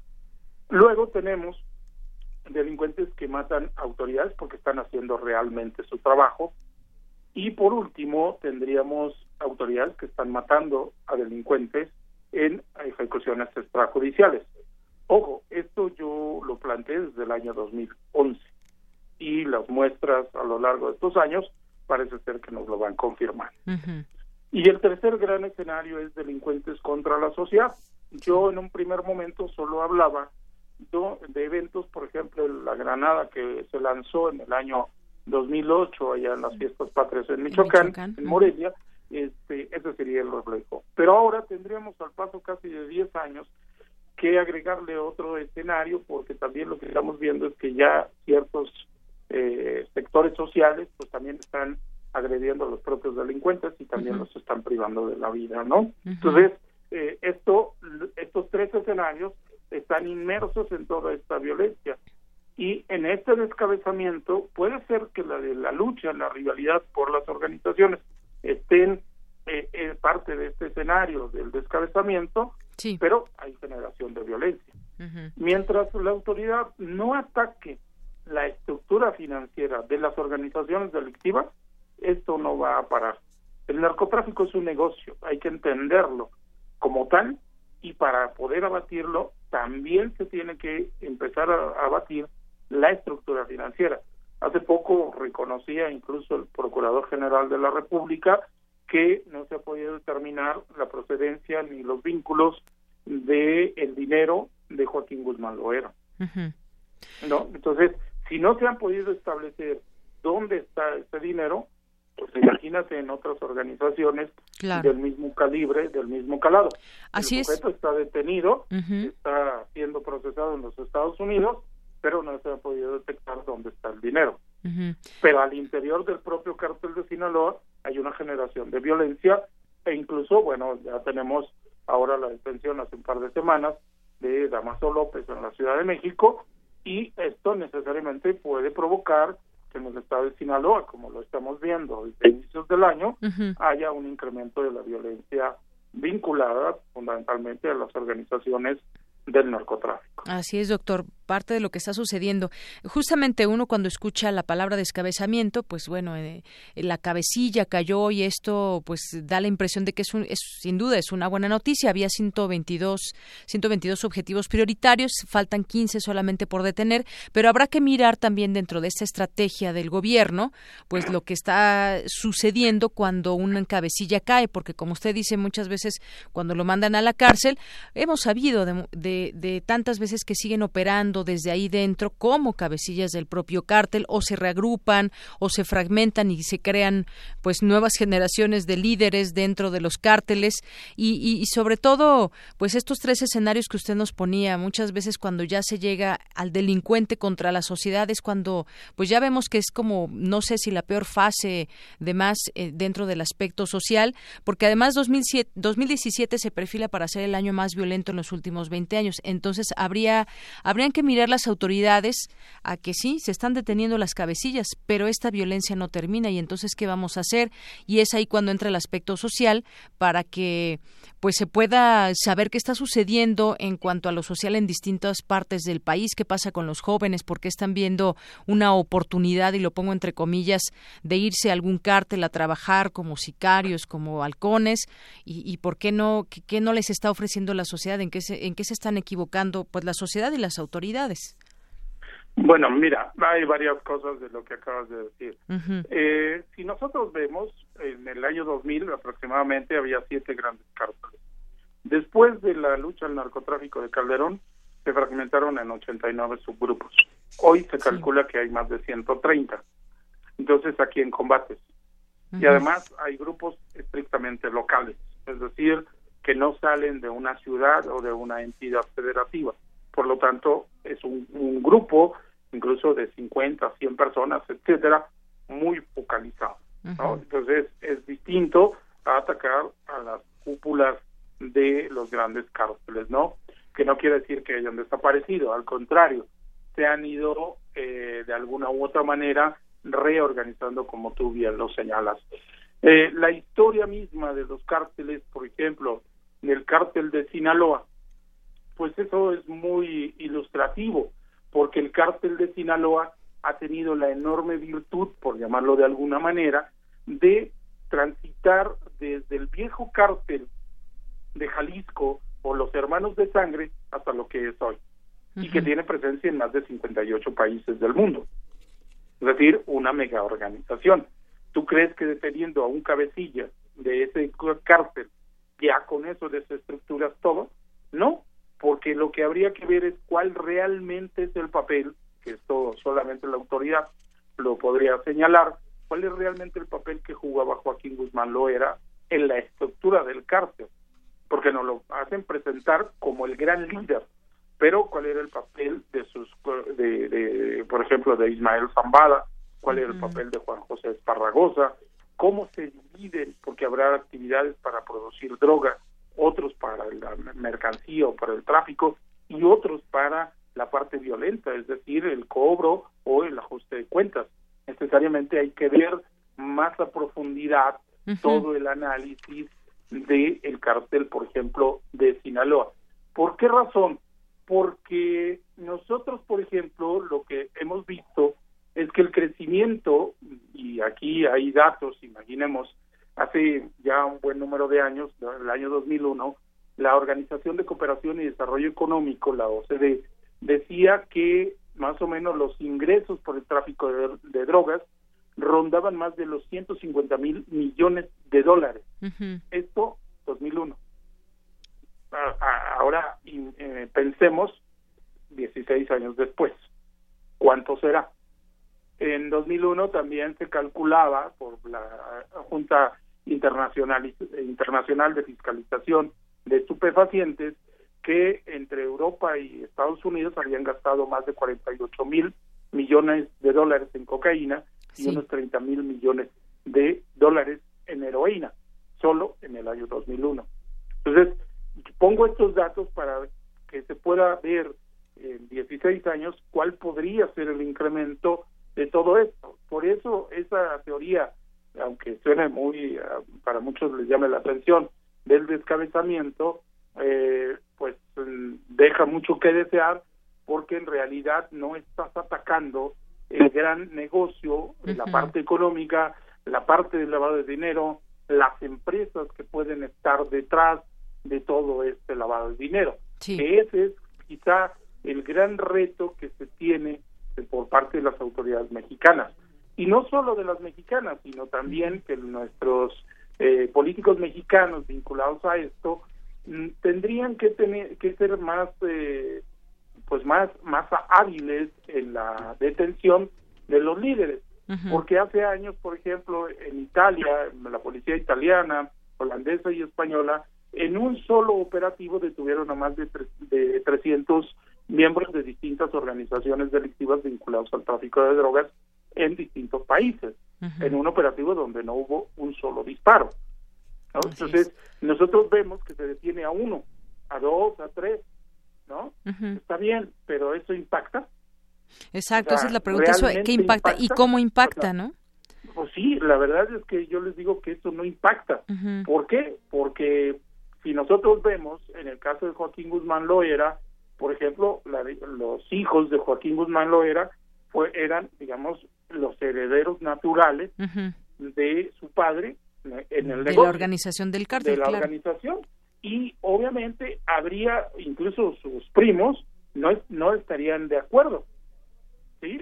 Es, decir, hay una lucha interna no entre el propio cártel que está provocando que haya violencia al interior del cártel. Pero además, el hecho de la detención de un líder o de la privación de la vida de alguno de ellos, ¿qué implica? Que otras organizaciones piensen que ese grupo está debilitado y que lo pueden atacar.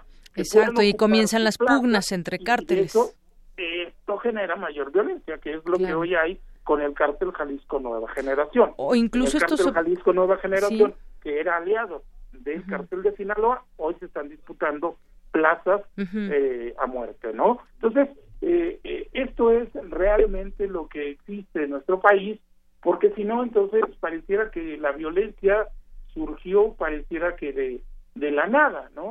Y cuando en realidad hay todo un trasfondo que hay que ir explicando, sobre todo al ciudadano, porque se ve y se anuncia. Qué bueno que se detuvo a un líder. Sí. Yo, yo siempre he dicho, impacta, digamos, mediáticamente. exactamente. Pero en la realidad, no.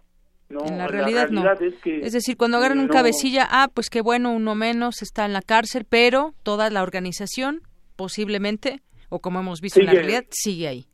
Muy sigue operando, ¿no? Sigue operando porque, pues la verdad es que no, no, no, no estás pegándole en la parte económica. Y por eso saqué a colación lo que este, dijo el propio eh, Procurador General de la República, ¿no? Entonces, eh, si lo está diciendo la máxima autoridad de toda esta parte de investigación de justicia, eh, de procuración de justicia, pero pues obviamente debe tener los elementos suficientes para haber salido a decir esto, ¿no? Entonces, eh, lo que nosotros debemos de ver y de entender es así que este se detuvieron. Fíjate, tú me dices ahorita cuántos son los líderes que decían o los objetivos prioritarios. Sí, son 122 y faltan solamente 15, me parece, por detener. Ok, fíjate, y en la sexenio Calderón decía que se habían detenido 124 líderes y lugartenientes y 5.108 sicarios.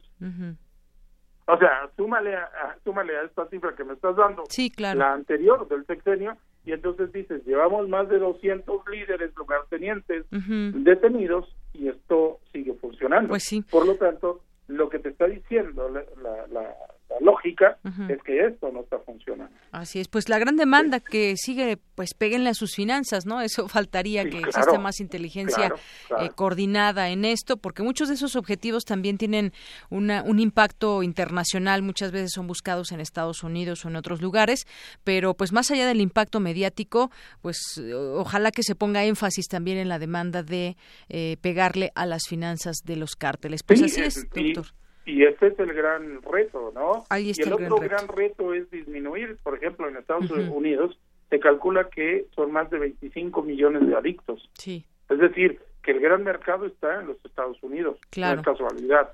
Pues Entonces, mientras no diversos países no hagan labores para contener el consumo de drogas, pues la demanda va a seguir estando ahí y la oferta va a seguir estando ahí y por lo tanto la generación de dinero va a estar presente. Yo por eso siempre he insistido, México qué pone? Los muertos y las drogas. ¿Y qué gana? Armas y dinero. Para unos cuantos. Eso, es muy crudo, pero es así. Los muertos los estamos poniendo nosotros. Tú decías que este puede ser uno de los peores años en violencia y en homicidio. para allá vamos. nada más hay que recordar, de, en seis años, en todo el sexenio de Calderón, fueron más de 121 mil muertos homicidios dolosos. Ningún país lo tiene en seis años.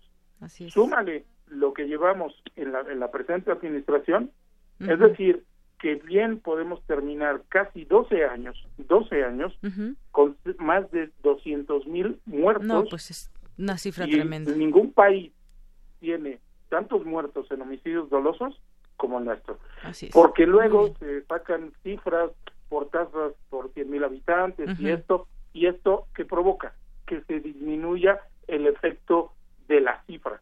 Por eso yo manejo las cifras absolutas son más de 121 mil en el sexenio Calderón y ahorita llevábamos más de eh, 70 mil muertos. Así es, bien. Más lo de este año, más lo que se acumule del próximo año. Así es, doctor. Entonces, bien podríamos llegar a más de 200. Así es. Bueno, pues ahí están las cifras y ahí está el análisis. Doctor, muchas gracias por compartir esto con nosotros. No, de qué, muchísimas gracias a ustedes y a la orden. Muy buenas tardes. El doctor Martín Gabriel Barrón Cruz es investigador del Instituto de Ciencias Penales. Prisma RU. Un programa con visión universitaria para el mundo. Para nosotros, tu opinión es muy importante. Síguenos en Facebook como Prisma RU. Global RU. Vámonos con Eric Morales en la información internacional. Eric, buenas tardes, adelante. ¿Qué tal, Dayanira? Eh, te saludo con mucho gusto. Ya un día de nuestro primer aniversario. A un día, así es. Lo celebraremos el día de mañana.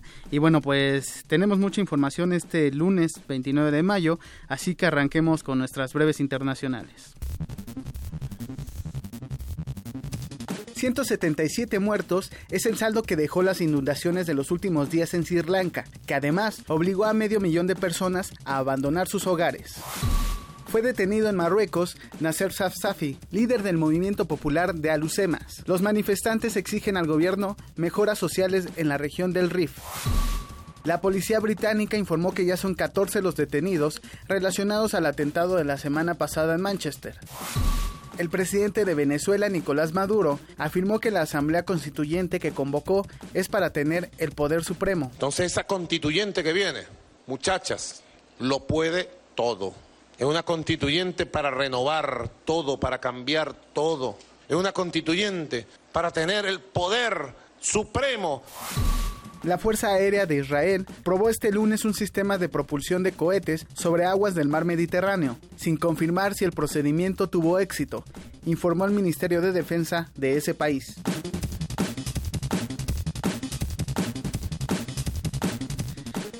Y bueno, en más información, terminó la cumbre del G7 en Sicilia, Italia, donde se reunieron los jefes de Estado de las siete naciones con más poder económico del planeta. Los temas principales que se abordaron fueron el comercio, el combate contra el terrorismo y la lucha contra el cambio climático.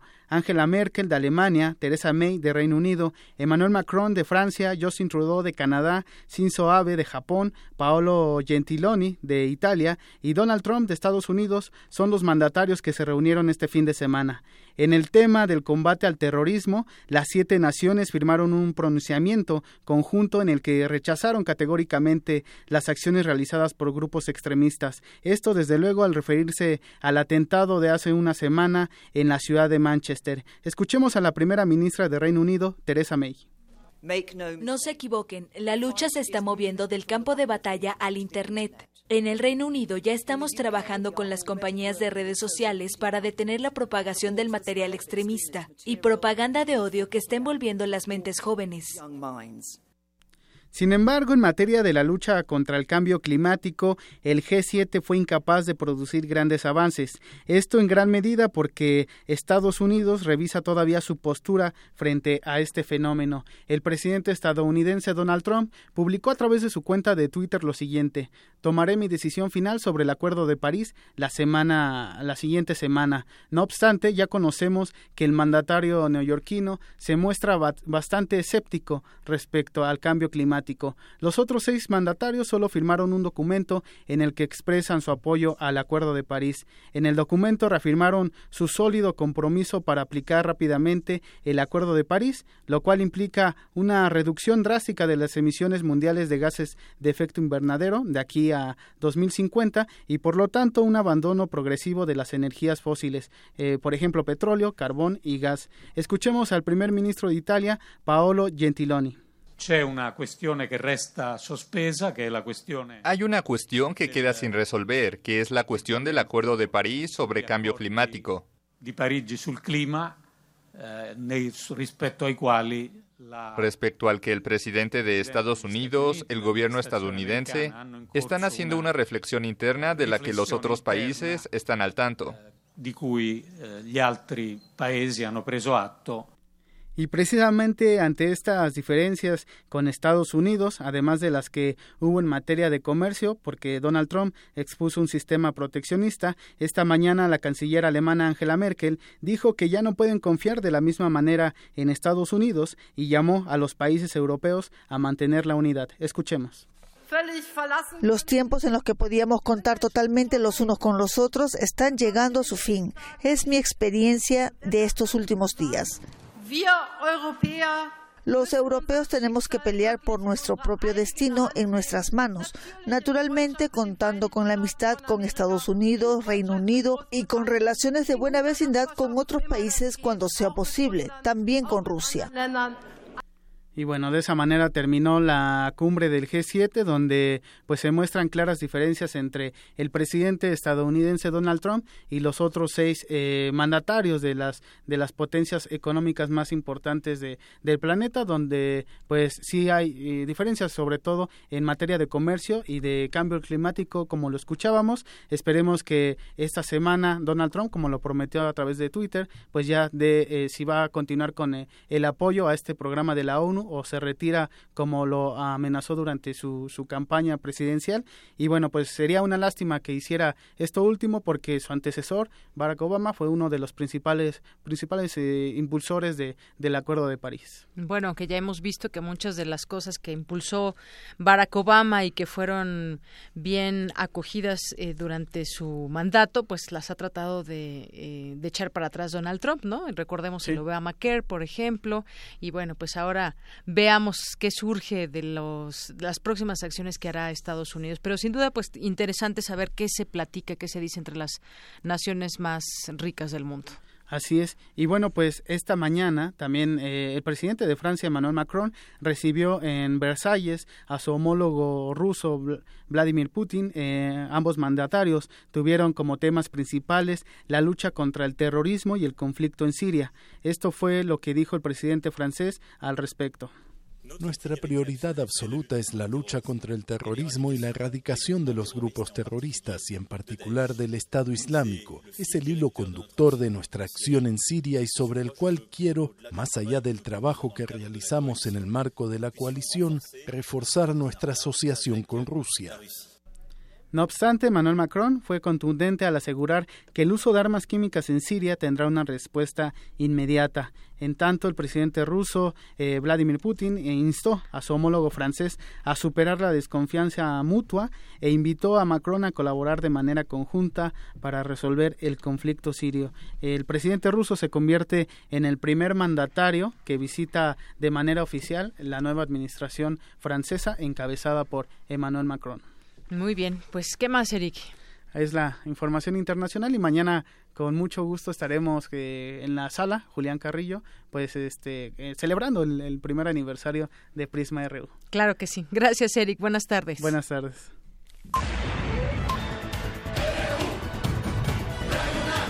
Prisma RU. Para nosotros, tu opinión es muy importante.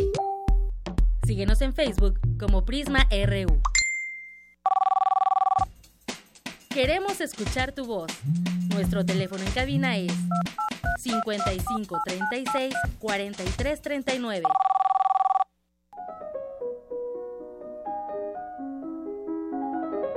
Cartografía RU con Otto Cázares.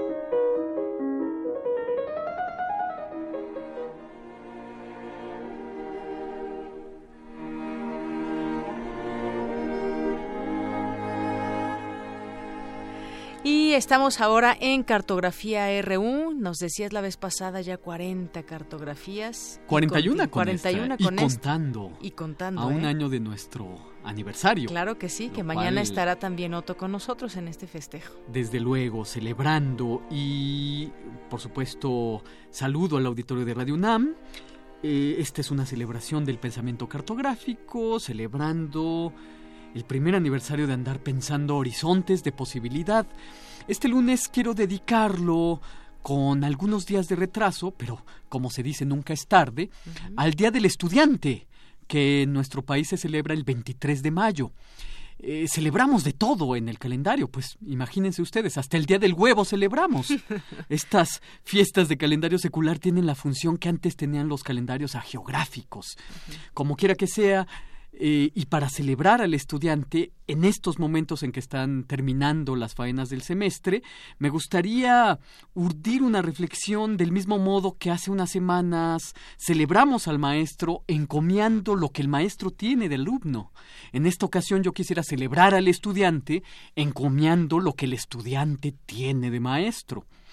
Y quiero hacerlo de la mano de un librito que en verdad es diminuto, se lee muy rápidamente, pero a pesar de su brevedad es infinito, de título precisamente El estudiante, del gran historiador francés del siglo XIX, ciclópeo en su quehacer, Jules Michelet.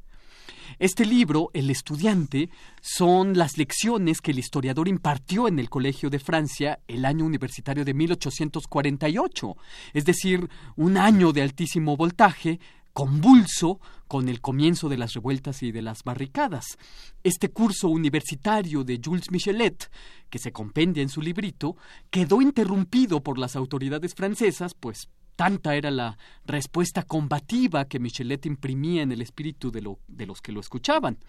Hay que recordar que Jules Michelet es el historiador de la colosal historia de Francia, 23 tomos que consumó en 36 años de trabajo y abarca en esta obra ciclopia 20 siglos de historia la publicó en 1869. El legado de Jules Michelet es una obra enorme, yo diría casi inabarcable, 69 tomos. Jules Michelet era poseedor de una disciplina monástica, férrea, estaba entregado desde luego en cuerpo y en alma a la furia del trabajo. A los 44 se sentía ya como un anciano, tiene trabajos históricos fundamentales para cualquiera, no diría yo solamente interesado en la historia, sino fundamentales para cualquiera que esté interesado en el ser y en el mundo.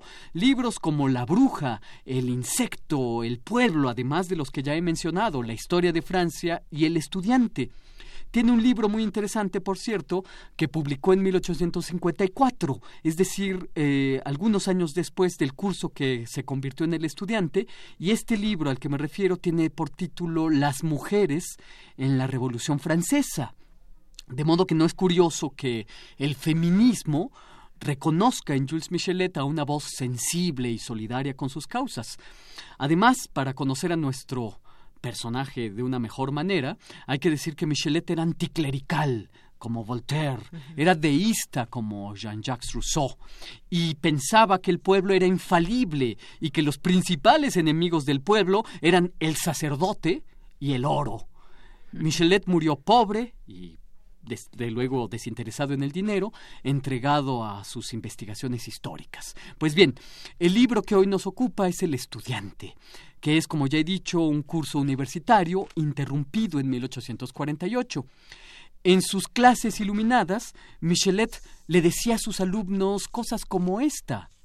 No tendrás jamás en este mundo, si no modificas al mundo, otra cosa más que sombras del amor para todos aquellos que vivieron la intensidad del pensamiento y la respuesta política de 1968, podrán reconocer influjos de Jules Michelet en los pensamientos de Herbert Marcuse, por poner un ejemplo.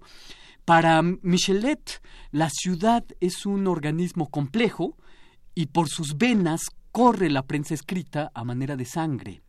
Para Michelet, la prensa escrita es un coro multitudinario que propaga las ideas, como se contagia una enfermedad, la enfermedad crítica, pero entre las ideas escritas y el pueblo que debería recibirlos hay una oquedad, hay una gran brecha. ¿Quién salva esta brecha entre las ideas escritas y el pueblo que no las recibe? El estudiante, esa alma bella y desinteresada. El estudiante tiene el papel de ser un mediador social, el único en realidad entre las ideas y el pueblo. Esta es, según mi criterio, una hermosa idea, si la pensamos bien. El estudiante es el único ser social con una verdadera fraternidad vinculante. Y otra vez Herbert Marcuse pensó en términos semejantes. La juventud es el factor vinculante, de enlace, es la única emulsionadora posible para las instancias tan disímbolas de la complejidad sociopolítica. Pero hay otra idea que me resulta muy interesante también en el estudiante de Jules Michelet, y con ella voy a dirigirme a la conclusión de este comentario. Dice Jules Michelet que la juventud es en sí misma una clase social. Jules Michelet dice que la juventud es en sí misma un proletariado, algo que creo que todos hemos sentido en carne propia. El estudiante es un asalariado paupérrimo de sus propios estudios. Por su condición proletaria, el estudiante es un, eh, un ser empático, es todo porque aún no ha emprendido la senda de la especialización, que después va a escindirlo de todo lo demás, con esta visión esencialmente parcelada de la realidad que se imprime tanto en las investigaciones académicas y en la repartición laboral. El estudiante es el verdadero empático, dice Michelet. Dentro de muy poco, el estudiante estará concentrado y limitado por la especialidad profesional será médico, será abogado, será un hombre de negocios, pero hoy es un humano, le interesan todavía los humanos, lo cual es verdad. El estudiante es el verdadero amigo, aquel por el que se han disuelto las costuras del inicio de la relación amistosa. Cualquier maestro que deje de ver al estudiante como su amigo, el único que en realidad posee, todo no será no más que logros de la inteligencia sin importancia. Comprender esta relación amistosa y vinculante del estudiante es estar a la altura de las circunstancias históricas que tanto le exigimos a la educación. Lo dice Jules Michelet a sus, a sus, amigos alumnos en su clase del 7 de enero de 1848 y con esto yo termino mi comentario. Aunque me falte en adelante la inspiración o la crítica, ustedes, mis estudiantes, me seguirán leyendo. Señores estudiantes, me recordarán con un recuerdo indulgente de las horas que hemos pasado juntos y por la estrecha comunidad de pensamiento en la que volveremos a encontrarnos siempre en los caminos de la libertad.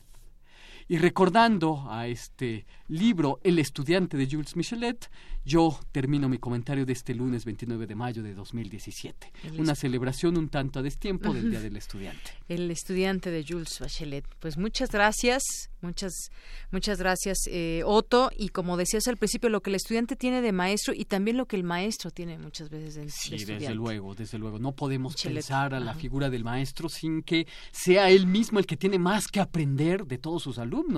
Y a su vez el, el alumno puede ser el maestro.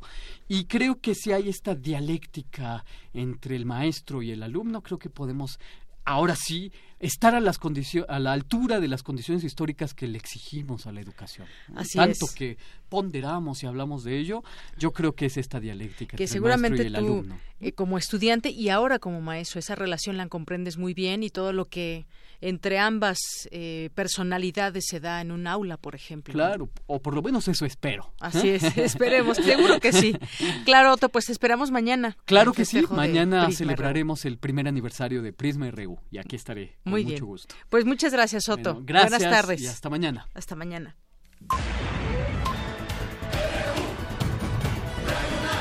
Prisma RU. Para nosotros, tu opinión es muy importante. Síguenos en Facebook como Prisma RU. Román Moreno Soto, profesor de Economía de la FES Aragón, UNAM. Quiero aprovechar para extender una felicitación a todo el equipo de Quiero Prisma RU por su primer aniversario, a Deyanira Morán por este proyecto y en particular al reportero Abraham Isaac por la sección de, economía. Me parece y es muy significativo el trabajo que, llevan a cabo en el cielo como, como una, una forma de, poder eh, expresar la, la voz de los académicos dentro de la universidad. Es una, es una actividad bastante loable en los tiempos que vive nuestro país, lo que lleva a cabo es un oficial. Enhorabuena y muchas felicidades. Queremos conocer tu opinión. Síguenos en Twitter como arroba PrismaRU.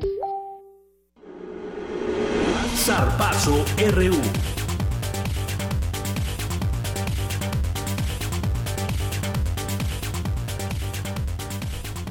¿Qué tal, Isaí? ¿Cómo estás? Buenas tardes. Muy buenas tardes, Deyanira. ¿Tú cómo estás? Muy bien, gracias. Aquí con ganas de escuchar la información deportiva ya para ir finalizando el programa de hoy. Pues con la novedad de que todos nos equivocamos en nuestros pronósticos, todos le íbamos a Tigres, yo creo. Sí, ya lo recuerdo que decías que iba mejor preparado y demás. Y de repente, pues que el Chivas da la sorpresa y gana dos, cuatro goles por dos en el global. Sin embargo, pues ahí hay una jugada muy polémica, un penal que no es marcado, que yo creo pudo haberle dado la vuelta pues a la historia prácticamente. ¿Y sí fue o no? Sí, sí fue penal. Sí fue penal. Otra vez sí fue penal, era penal.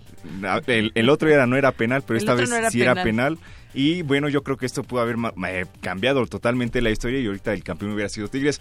Pero bueno, ya pasó lo que tenía que pasar y Tigres está festejando su décimo segundo campeonato. Eh, Tigres se quedó con, con la pues buscando el bicampeonato no lo logró sin embargo pues obviamente no se puede descartar a Tigres nuevamente para el siguiente torneo, pues que esté buscando la, la final. Y también vamos, también ya se jugó la, la final de la sub-17 de Pumas, eh, llegó a la final como habíamos comentado la semana pasada y en sus, bueno, perdió también, quedó subcampeón lamentablemente, sin embargo hicieron un buen juego, lo que les faltó más bien fue contundencia a la hora de estar ya frente al, al arco, llegaban, tuvieron muchas llegadas, sin embargo pues la puntería les fallaba un poco y mandaban al, pues a los costados no le atinaban a la portería y perdieron en el global también cuatro goles por dos en el ante Monterrey. Hicieron un muy buen partido en CU el sábado a las 10 de la mañana. Hicieron un muy buen partido, sin embargo, pues les falló la puntería. Y tenemos en la línea telefónica este, a Israel, que, a Israel López, que es técnico de los Pumas Sub-17, y pues vamos a hablar sobre esta final del torneo. Israel, muy buenas tardes, gracias por recibirnos la llamada. ¿Qué tal? Buenas tardes, un saludo ahí a todos. Te habla Isai Morales y de Yanira Morán, la conductora de ese espacio. Pues como lo comentábamos, una final complicada ante Monterrey. En un partido de ida pierden 2 a 1 y el de vuelta se repite el mismo marcador. ¿Qué lectura le puedes dar a los partidos? ¿Qué hicieron bien? ¿Qué hicieron mal? ¿En qué fallaron? Sí, así es. Y la verdad, eh, creo que la realidad nos enfrentamos a un, a un digno rival, un rival muy competitivo, muy, muy bueno y simplemente nos ganaron, nos ganaron bien, no hay pretextos, no hay excusas, creo que de nuestra parte dimos lo que teníamos que dar, fue un torneo bastante bueno, no se culminó como lo hubiésemos querido, pero los chavos entregaron al máximo todo, creo que dejaron todo en el campo, eh, como todo y en todos partidos hay detallitos, ya que ya que los puedes analizar después de, dos días, analizar, ver videos y etc, etc, pues obviamente encuentras encuentras este, algunos detalles. Sin embargo, yo me quedo con la imagen de, del esfuerzo, de la lucha, de la garra que mostraron los chavos en los 180 minutos y, me quedo con eso, ese es el espíritu, es la es lo que la gente en Pumas siempre, o al menos es lo que a mí me, enseñaron aquí en esta institución y lo transmitieron los chavos. Créeme que al final eh, quedé satisfecho, les decía que levantaran la cara, que se sintieran orgullosos, que al final entregaron todo y dieron todo por este por esta institución en el partido que no se dio el resultado. Bueno eso ya es, ya es externo pero la entrega o la garra los deseos que tenían de, de poder conseguirlo fue fue magnífica que al final de cuentas es lo importante, ¿no? O sea, jugar bien, eh, convencer, el resultado puede variar, se puede ganar o se puede perder. Sin embargo, pues el cómo juegues, ahí está el, el detalle de todo. Así es, yo creo que lo, importante aquí es, el, y lo platiqué hoy, hoy en la mañana tuvimos este, una pequeña reunión para, para después despedir y agradecer todo el esfuerzo de todo. Yo creo que lo importante, y se los comentaba, es acostumbrarse a esto, acostumbrarse a estar en instancias como estas, a, a ganar, a, pelear siempre por los primeros planos. Creo que eso los va a ayudar a crecer en su etapa de formación y que lo vean así como un aprendizaje, al final es eso, te deja un aprendizaje y me imagino que en la mente de todos, como en la mía, pues está inmediatamente el cambiar el chip y buscar la revancha. Yo quiero una revancha más y, voy a hacer todo lo posible por, por estar nuevamente en esas instancias y ahora culminarlo de la mejor manera. ¿Cuáles fueron los, los objetivos del equipo desde, bueno, al iniciar el torneo? ¿Se planteaba llegar a la final? Mira, hubo muchos, hubo muchos objetivos, muchas metas y gracias a Dios poco a poco fuimos cumpliendo cada una de ellas. Obviamente el, el principal o el último, el, el final era salir campeón, obviamente estando en la final, pero de ahí hubo muchos, muchos, obviamente el mejorar día a día, el, el exigirme, el, el, el tratar de, de buscar crecer como persona, como futbolista, como, como ser humano y poco a poco nos, nos fuimos planteando metas que, que se fueron realizando y, y la verdad que yo estoy muy contento, muy satisfecho y a la vez este orgulloso de que me, haya tocado una generación de chavos muy talentosos y, y espero, yo creo que el fruto, lo más importante va a ser el día de mañana poder verlos. Eh, como alguna, un buen amigo del fútbol me, me, me escribió, me puso un mensaje que que el, el resultado final es verlos a alguno de ellos en, en primera división, ese va a ser el resultado final de, de esta final y de este torneo, ¿no? El, todo el desarrollo que han tenido y, ojalá sigan creciendo y, el día de mañana poder verlos ahí en primera división. Israel López, yo quisiera preguntarte sobre, pues estamos hablando de jugadores muy jóvenes de la sub-17 y pues cómo ves ese trabajo para que después puedan dar salto y poder trabajar en eh, el equipo de, Pumas, por ejemplo, ya en el tema de, Pumas que está que está jugando, pues más o menos le ha ido en este último torneo, pero poner a trabajar la cantera, dicho eh, Palencia, mirar hacia ese hacia ese lugar donde se están generando o, creciendo las nuevas generaciones que se están preparando para el futuro en este deporte? Sí, es, fundamental el, crecimiento de ellos, es, es eh, básico el, el que hoy día no solamente se quede en esto, sino que reforcemos tanto ellos como uno que está, sigue aquí trabajando y, y está con la idea de seguir formando, eh, darle las suficientes bases a ellos, proporcionarles todos los conceptos y, y todo lo que ellos puedan necesitar para llegar a estar o disputar un lugar en primera división. Y no solamente de mi equipo, sino de todas las categorías. Creo que ese es el, el, enfoque o el trabajo que tiene principalmente hoy día la cantera aquí en la universidad y nuestra idea es poner a todas las categorías en, en lo máximo y poner el nombre de, la universidad en lo, más alto. Y Obviamente, perdón, interrumpí. No, dime. No, quería terminar nada más eh, mencionando que obviamente eh, la importancia del crecimiento de ellos se va a ir viendo día a día en el trabajo y eso es parte del proyecto que tiene hoy día aquí la directiva.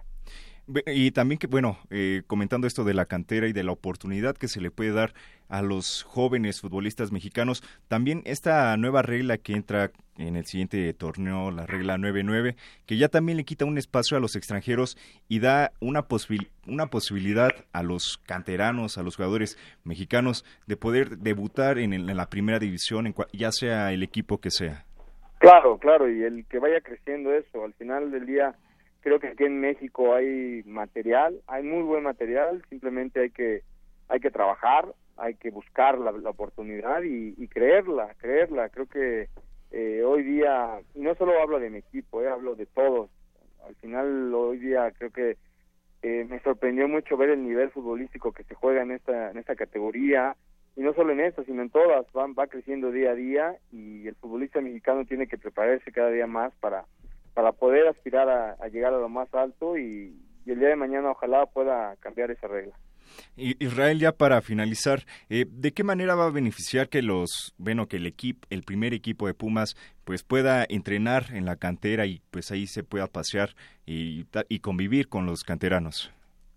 Pues mira, yo creo que el beneficio es eh, mutuo, ya que el, el que el primer equipo venga a, estar acá va a tener mucho más contacto con todos y, bueno, va a tener más, más facilidad de, poder ver, estar observando el día a día de todos los chavos, de la evolución de los chavos y, eso va a ser este, muy positivo para todos. Pues Israel López, muchísimas gracias por tu tiempo y también felicidades por, por el subcampeonato, aunque se escuche mal, pero felicidades por el subcampeonato. Hicieron un muy buen trabajo, yo creo, y pues a seguir trabajando. Te agradezco mucho, te agradezco mucho la llamada, estamos aquí a sus órdenes y repito, creo que el, mejor eh, premio o resultado va a ser cuando uno de estos chavos lo veamos ahí en primera división, creo que eso va a ser lo mejor de este torneo, obviamente que, que nosotros seguiremos buscando estar ahí en las primeras instancias y el día de mañana poder estar en nuevamente en una entrevista, pero ahora sí, eh, pues eh, del otro lado, ¿no? Con una victoria. Así será, así será. Te agradezco mucho. Muchas gracias, Israel. Hasta luego. Hasta luego justamente de primera división, eso quería decir hace rato en la pregunta. Pues sí, ojalá que haya muchos que se pasen a la primera división en su momento y con la con pues con la disciplina que requiere este así no, y, que sobre todo puedan ir madurando porque luego suben a primera división muy rápido y pues se les vuela la cabeza y ya de repente quieren estar en Europa. Pero hay que llevarlos poco a poco y bueno, que vayan madurando y pues muchas felicidades. Así es. Pues Gracias. de Yanira, hasta aquí la información deportiva y nos escuchamos mañana. Claro que sí, ahí nos escuchamos desde la sala Julián Carrillo. Así es. Con nuestro auditorio. Ahí los esperamos. Claro que sí. Vamos ahora contigo, Jorge Díaz. Adelante, buenas tardes con el resumen final. Muchas gracias, Yanira. El secretario de Gobernación, Miguel Ángel Osorio Chong, eh, dijo que el gobierno federal en coordinación con las autoridades estatales trabaja para acabar, dijo, de principio a fin con la cadena de compraventa de combustible robado, esto concretamente eh, refiriéndose a los llamados huachicoleros que están en todo el país. Y por otro lado a dos meses del plazo legal 13 estados de la República no tienen la ley anticorrupción se les puso como fecha para entregar esta ley eh, pues eh, los próximos días solamente 13 entidades son los que han cumplido con ese requisito que pide el gobierno federal. Parte de lo último, lo más destacado que se ha presentado en materia de noticias de Yanira. Muy bien, pues muchas gracias Jorge. Gracias. Hasta mañana. Bueno, pues así nos despedimos. Recuerde, mañana vamos a transmitir desde la sala Julián Carrillo. Los esperamos a todos ustedes que nos están escuchando en este momento. Si pueden darse una vuelta para compartir con nosotros, aquí estaremos con los brazos abiertos. Yo soy Deyanira Morán y en nombre de todo este gran equipo que mañana estará, por supuesto, pues lo esperamos mañana ahí en la sala a la una.